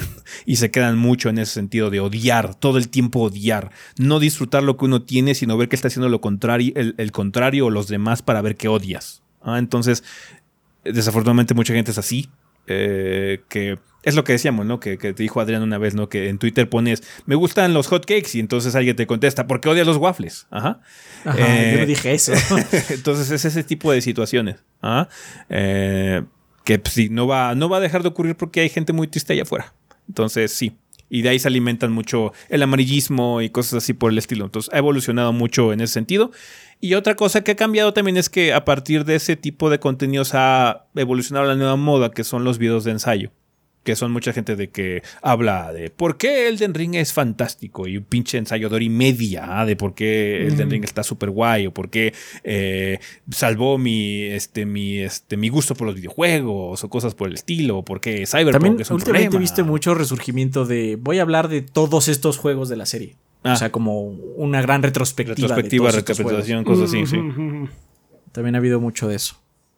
Entonces, sí, digamos que lo que ocurre es que se ha diversificado mucho el contenido. Y pues, sí, los usuarios, digamos que las influencias que tuvieron esas personas que iniciaron haciendo ese tipo de contenido ya dejaron de hacerlo y por lo mismo ellos dejaron de influenciar a los demás. Entonces ya se diversificó mucho más el, el- ambiente o el ecosistema de YouTube. Em, no sé si podrías catalogarnos a nosotros como parte de ese, de ese rango, pero eh, por, lo, por lo mismo también mucha gente que nos ha dicho de que el clásico vuelvan a sus raíces significa mucha gente luego nos pide, bueno, de hecho no es tanta gente ya que nos pide que volvamos a nuestras raíces, ya es pura mamada. Em, te- tenemos que Sí. cambiar, tuvimos que evolucionar constantemente como proyecto también por lo mismo, porque nosotros cambiamos como personas. Eh, nosotros también, eh, como individuos o como creadores de contenido, hemos cambiado, madurado hasta cierto punto, si quieres verlo así. Entonces, no, Yo no tengo po- 25 años. no podemos hacer el mismo tipo de contenido que hacíamos hace 10 años, porque no nos sentiríamos ni siquiera satisfechos con el mismo, con hacerlo. Ah, entonces, hay que evolucionar, hay que cambiar, hay que intentar cosas nuevas, porque si no, te quedas atrapado en una época y está padre cuando llega la nostalgia de esa época, pero no es todo el tiempo. entonces, sí, Pues sí. así, bueno, es lo que creemos que ha pasado. Sí, sí, sí. Muchas gracias por la pregunta, Seicado. Eh, nos quiere también Winter de Discord que dice: Hola, goritos, buenas tardes. Aquí mis preguntas. ¿Por qué en la sección de noticias del podcast no mencionan los juegos que llegarán gratis vía Plus o Gold? ¿Esas noticias no aparecen en los portales que visitan como fuente o no lo ven interesante? Lo interesante. segundo, no lo que la segunda, interesante. sí. Es Es que, que, porque es que pues, o sea, abres tu consola, checas el menú de entrada y ya con eso ya sabes. Para- no, no, no, no necesitas para eso, realmente. No, si no, o sea, en Twitter lo ponen las mismas compañías. Sí, también. O sea, yo sé cuáles son porque tu- el Twitter de Xbox dice cuáles son y el Twitter de PlayStation dice cuáles son y el Twitter de Nintendo dice cuándo va a agregar juegos nuevos de de ¿cómo se llama? de su servicio online y ya. No, no me parece algo como muy relevante. digamos que nada más sería como para denotar. Tendríamos que avisarlo como en una sección muy fría y objetiva en ese sentido de va a llegar esto y esto, porque siento que no son como temas de conversación particularmente interesantes. Eh, y es eso, no hay como mucho interés de nuestra parte. No sé, banda, díganos ustedes si realmente quieren que se haga. O sea, no se los aseguro que, que lo vayamos a hacer, pero no, no, lo veo todo como algo porque luego se nos puede ir, pero sí indispensable. no lo vemos como indispensable. O sea, pues, uh, we could try. Sí, sí, sí, de plano es muy. Es, es Si ustedes algo lo que solicitan ustedes mucho, pues lo igual solicitan lo mucho, pensamos. Sí, pero. Es que siento que hay No. formas fáciles de acceder a esa información porque aparte es como muy volátil. Sí, pero acuérdate, Adrián, que luego la gente llega y nos pregunta, "Ah, gordos, ¿cuánto dura o cuánto cuesta este juego? Google sabe, bro. 60 dólares seguramente. Sí, sí, sí. ¿Cuándo sale? Google sabe. Ese- Ese tipo de cosas. Ajá. Pero pues bueno. Uh Díganos, banda, coméntenos. Igual estamos muy equivocados en este aspecto y ustedes realmente sí, igual les interesa mucho esta situación. quieren saberlo. Les interesa saberlo de nuestro. Eh, que venga de nosotros. Pues, por pues. este miedo, eh, sí, pues que, que nosotros lo hablemos al respecto. Pues ok, está bien. Eh, dos. Muchas veces mencionan especulaciones que hacen ciertos analistas del medio respecto a aspectos económicos en los videojuegos. ¿Quiénes son, estos, ¿quiénes son estas entidades que hacen análisis de la industria y predicen cosas que las compañías no revelan? Eh, pues hay muchos. De hecho, hay, eh, como ha crecido mucho la industria de los videojuegos y básicamente ya sea se ve o se percibe como un negocio legítimo. muchas firmas, consultorías y demás, pues bueno, tienen, proyecciones. tienen personas involucradas que se dedican a analizar mercados, ver proyecciones y todo este tipo de cosas. Son gente profesional que se dedica a hacer este tipo de cosas. Que se equivocan, sí, se equivocan constantemente, pero lo que hacen ellos son especulaciones u opiniones informadas que son más valiosas que la opinión de un rando de internet porque ellos tienen datos o han visto la industria constantemente, ¿no? se pueden equivocar, se van a equivocar muchísimo. Ajá, pero. No, están aseverando que va a pasar, está diciendo esto podría pasar. De hecho, me gusta más esa forma en la que ellos hablan porque pues te dicen eso. Yo creo que esto es lo que va a suceder, pero no es 100% seguro. A que luego llega cualquier gente rando y dice. Yo ya me enteré que esto va a pasar y van a ver, yo tengo la razón, así como, ¿qué importa? Claramente no, no, eres nadie tampoco, ¿no? Entonces, sí, eh, pues, son muchos analistas. De hecho, yo sigo muchas cuentas de Twitter, o sea, veo eh, tú que estamos hablando, ¿no? De, ¿cómo se llama el, chico este de... Daniel Ahmad. Daniel se dedica mucho a, hacer este análisis del mercado asiático, que de hecho es un mercado que yo no conozco mucho. Y ese güey da unos pinches números así recién. ¿Sabían que este juego? Y un hombre así... ¿Es el más famoso en China? No, no sabía, gracias. sí, sí, sí. Eh, Daniel Ahmad es muy bueno, es muy, muy bueno. Eh, hay varios, hay muchos. Entre ellos, de hecho, está el que a nadie le gusta, que es Pacter, pero Pacter, de hecho, es bastante sencillo. Es así como, pasó esto, creo que puede suceder esto. Y ya. O sea, tampoco. Él mismo dice, yo no tengo una bola de cristal, me voy a equivocar. Lo ha dicho varias veces. No, luego lo que se hace es que también luego Pacter hace, hace aseveraciones bastante tajantes, así como la última que generó controversia creo que fue lo de que PlayStation va a salir del mercado en los próximos cinco años, básicamente porque no tiene la ah, infraestructura para poder eh, competir con el Game Pass. Eh, y todo el mundo se le fue encima, ¿no? Pero es una opinión. O sea, sí, podría suceder, podría suceder, indudablemente, ¿no? Pero quién sabe si vaya a suceder, nada más es una opinión. si pase, ¿no? Es una opinión. nada más. Sí, en todo caso, por algo Sony ya está metiendo la expansión a su PlayStation. No, y fue algo compró Bungie precisamente para hacer juegos como servicio y cosas por el estilo. Entonces, sí. Ya, o sea, este tipo de, cosas no son seguras porque nadie puede predecir el futuro, pero eh, los analistas se encargan de ver estadísticas, ver tendencias y cosas así. Ah, esto podría ocurrir porque ya ha pasado antes, ajá, o suele suceder cuando ocurren este tipo de circunstancias, ¿no? Eso es todo, goritos. Espero que mi segunda pregunta no esté medio confusa. Saludos desde Jalapa. Nos vemos. Mm. Muchas gracias, Winter. Hasta Jalapa. Saludos hasta Jalapa. Hasta Jalapa. Saludos. Nos queda también Alex01245 de Discord que dice: Buen día, gordos. Mi pregunta es: ¿qué tanto les interesa que el mundo se sienta reactivo al jugador? Como ejemplo, en Breath of the Wild los NPC relacionan si les hablas en calzones o como en Deus Ex, que si tomas el tren de naturales te detiene la policía. Caso contrario, Horizon, donde el mundo y los NPC están en otro plano al jugador, dado que no reaccionan al jugador de ninguna manera. He escuchado diferentes opiniones a favor y en contra, quisiera saber la suya. Que depende del juego. O sea, lo mismo de siempre, banda. Cuando nos dicen que esta opinión debería pasar todo el tiempo, no, porque todos los juegos tienen que ser iguales. Hay títulos en donde está muy padre que haya este tipo de reacciones o como interacciones con el mundo, pero hay otros que no lo necesitan porque el enfoque es diferente. Yo no juego Breath of the Wild por la historia. No. No le voy a pedir ese juego o eso. ¿Tiene historia? La tiene. Pero no te puedo decir que es una muy profunda. ¿Tiene cosas padres? Sí, tiene conceptos, tiene conceptos muy chidos. Pero la historia es nada. Y no, no estoy esperando que la tenga. Ajá. En caso contrario, Horizon tiene una historia de ciencia ficción bastante buena. Es un poquito densa y a mucha gente le parece aburrida porque. este. Noticias eh, de último momento, banda. La ciencia ficción a veces es lenta. este, pero la tiene. Trata de explicarte otras cosas, ¿no? Bueno, pues eh, sí puedo esperar eso de, Horizon. Lo que no estoy esperando de Horizon es que un personaje me diga si me veo bien o no con cierto traje. No, no, no, no lo estoy esperando porque ellos no están haciendo eso. Un juego es lo que es en su momento. Ni siquiera los juegos que son del mismo género como mapa abierto son iguales. Ajá, no estoy esperando que. eh, no sé. Street Fighter y King of Fighters se manejen de la misma forma, aunque ambos son juegos de peleas.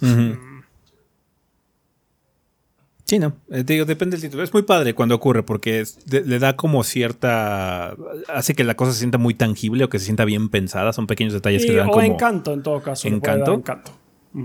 Pero no son indispensables. Siento que hay otras formas para materializar bien el objetivo del juego, ¿no? De hecho, en, Breath of the Wild no me importaría tanto que, o sea, los, si los personajes reaccionan o no cuando estoy en calzones. Me importa más el hecho de que el sistema o el juego está pensado para que sus sistemas, precisamente el viento, el fuego, el agua y todo ese tipo de cosas, reaccionen entre sí. Entonces puedas usarlos como elementos de gameplay. Esa es la parte entretenida del combate, ¿no? Y la exploración de Breath of the Wild. Eh, entonces ese es como que el propósito y siento que ese es el enfoque. Eso es lo más interesante. En Horizon no siento que haga falta, por ejemplo, porque ahí el enfoque es distinto. El, el- chiste ahí es el combate. Pelea contra esta criatura que tiene comportamientos mucho más complicados que cualquier, eh, cualquier criatura de Breath of the Wild. Pero por lo mismo, este es un combate un poquito más interesante o llamativo en el sentido. Entonces, cada uno es diferente. No hay una necesidad de que ocurra todo el tiempo. En Elden Ring no me importa que la gente no reaccione a mi Fashion Souls. Ajá, si voy en calzones y me hablan igual, está bien, no hay ningún problema.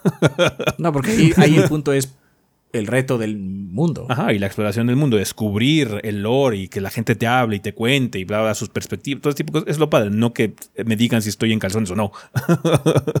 Cu- Cuando tratamos de encasillar que algo tiene que ser de alguna cierta forma en un videojuego, pues se vuelve aburrido.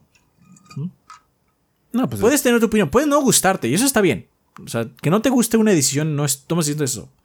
Pero decirle, es que todos los juegos tienen que tener esto, también es aburrido, se vuelve monótono. ujú. O sea, ¿se acuerdan cuando todos los juegos de mapa abierto tenían torres Ubisoft? Por eso les decimos torres Ubisoft. y era aburrido, era aburrido que ya supieras cómo se explora el mundo. Sí. Eso ya ha muerto, qué bueno. La neta, qué bueno. No diría muerto. Porque varios Bueno, pero ya tienen, está a la pero baja. O O sea, sea, va a la baja. Básicamente es cuando hay una. Ah, mira, hay una. Mm. Ajá. O, o luego, si hay, hay muchas menos. Muchas menos. Solo hay cinco en todo el mundo, no 20. Sí. Eh, También te- te- querer encasillar cualquier tipo de sistema o cosa dentro de todo el género es súper aburrido. Sí. Súper aburrido. Cuando está bien hecho este tipo de situaciones, digamos, es cuando está padre, le da como un poquito, ah, es que el mundo se siente un poquito más tangible en cierto sentido, porque, ah, pensaron en esto, ah, pensaron que si tú, si, si al jugador se le ocurría hacer esto, eh, iba a pasar esta situación, ¿no? Pero eh, no es indispensable, no, no, creo- no pienso en un juego menos porque no tenga ese tipo de situaciones, la verdad. Es- sí, No. exactamente. Vale, pues bueno, banda, esas serían todas las preguntas que tuvimos esta semana. Muchísimas gracias por dejar sus interrogantes. Ojalá podamos contar con ellas para el siguiente episodio. Vamos a terminar aquí la sección de comunidad, así que a despedidas.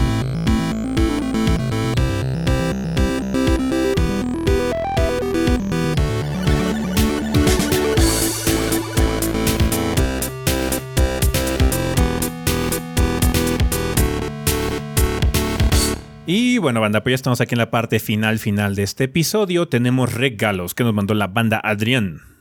Eh, Rorschach dice: ¿Qué pedagoritos aquí? Rorschach nuevamente. Me veo obligado a dejar otro regalito, ya que en un podcast pasado no aclaré que me llamaran por mi nick videojueguil y filtraron mi nombre verdadero. Por lo que los sujetos de traje y corbata me han estado acosando mucho. Así que les dejo aquí para la banda un código de Dead Space 2 en Origin. Saludos y que el gordeo sea eternirijillo. Muchas Saludos. gracias, Rorschach. Gracias, Rorschach. Perfecto, pues creo que es Y el único regalo que tuvimos esta semana. Es Entonces, todo, muchas sí. gracias. Estará en nuestra cuenta principal de Twitter a lo largo de los siguientes días. Vale, ¿tenemos algo que recomendar?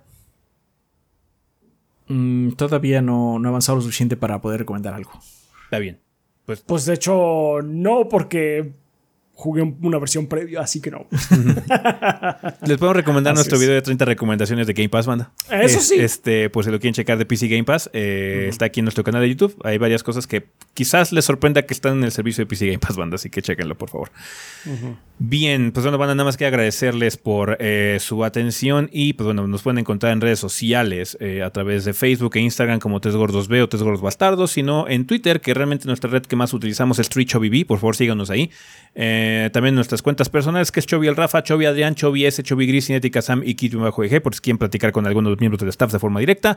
Eh, muchas gracias a todos nuestros Patreons, a toda la gente que se suscribe a través de Twitch, a todos los miembros aquí de YouTube, a toda la gente que utiliza también las super gracias, el super chat y eso.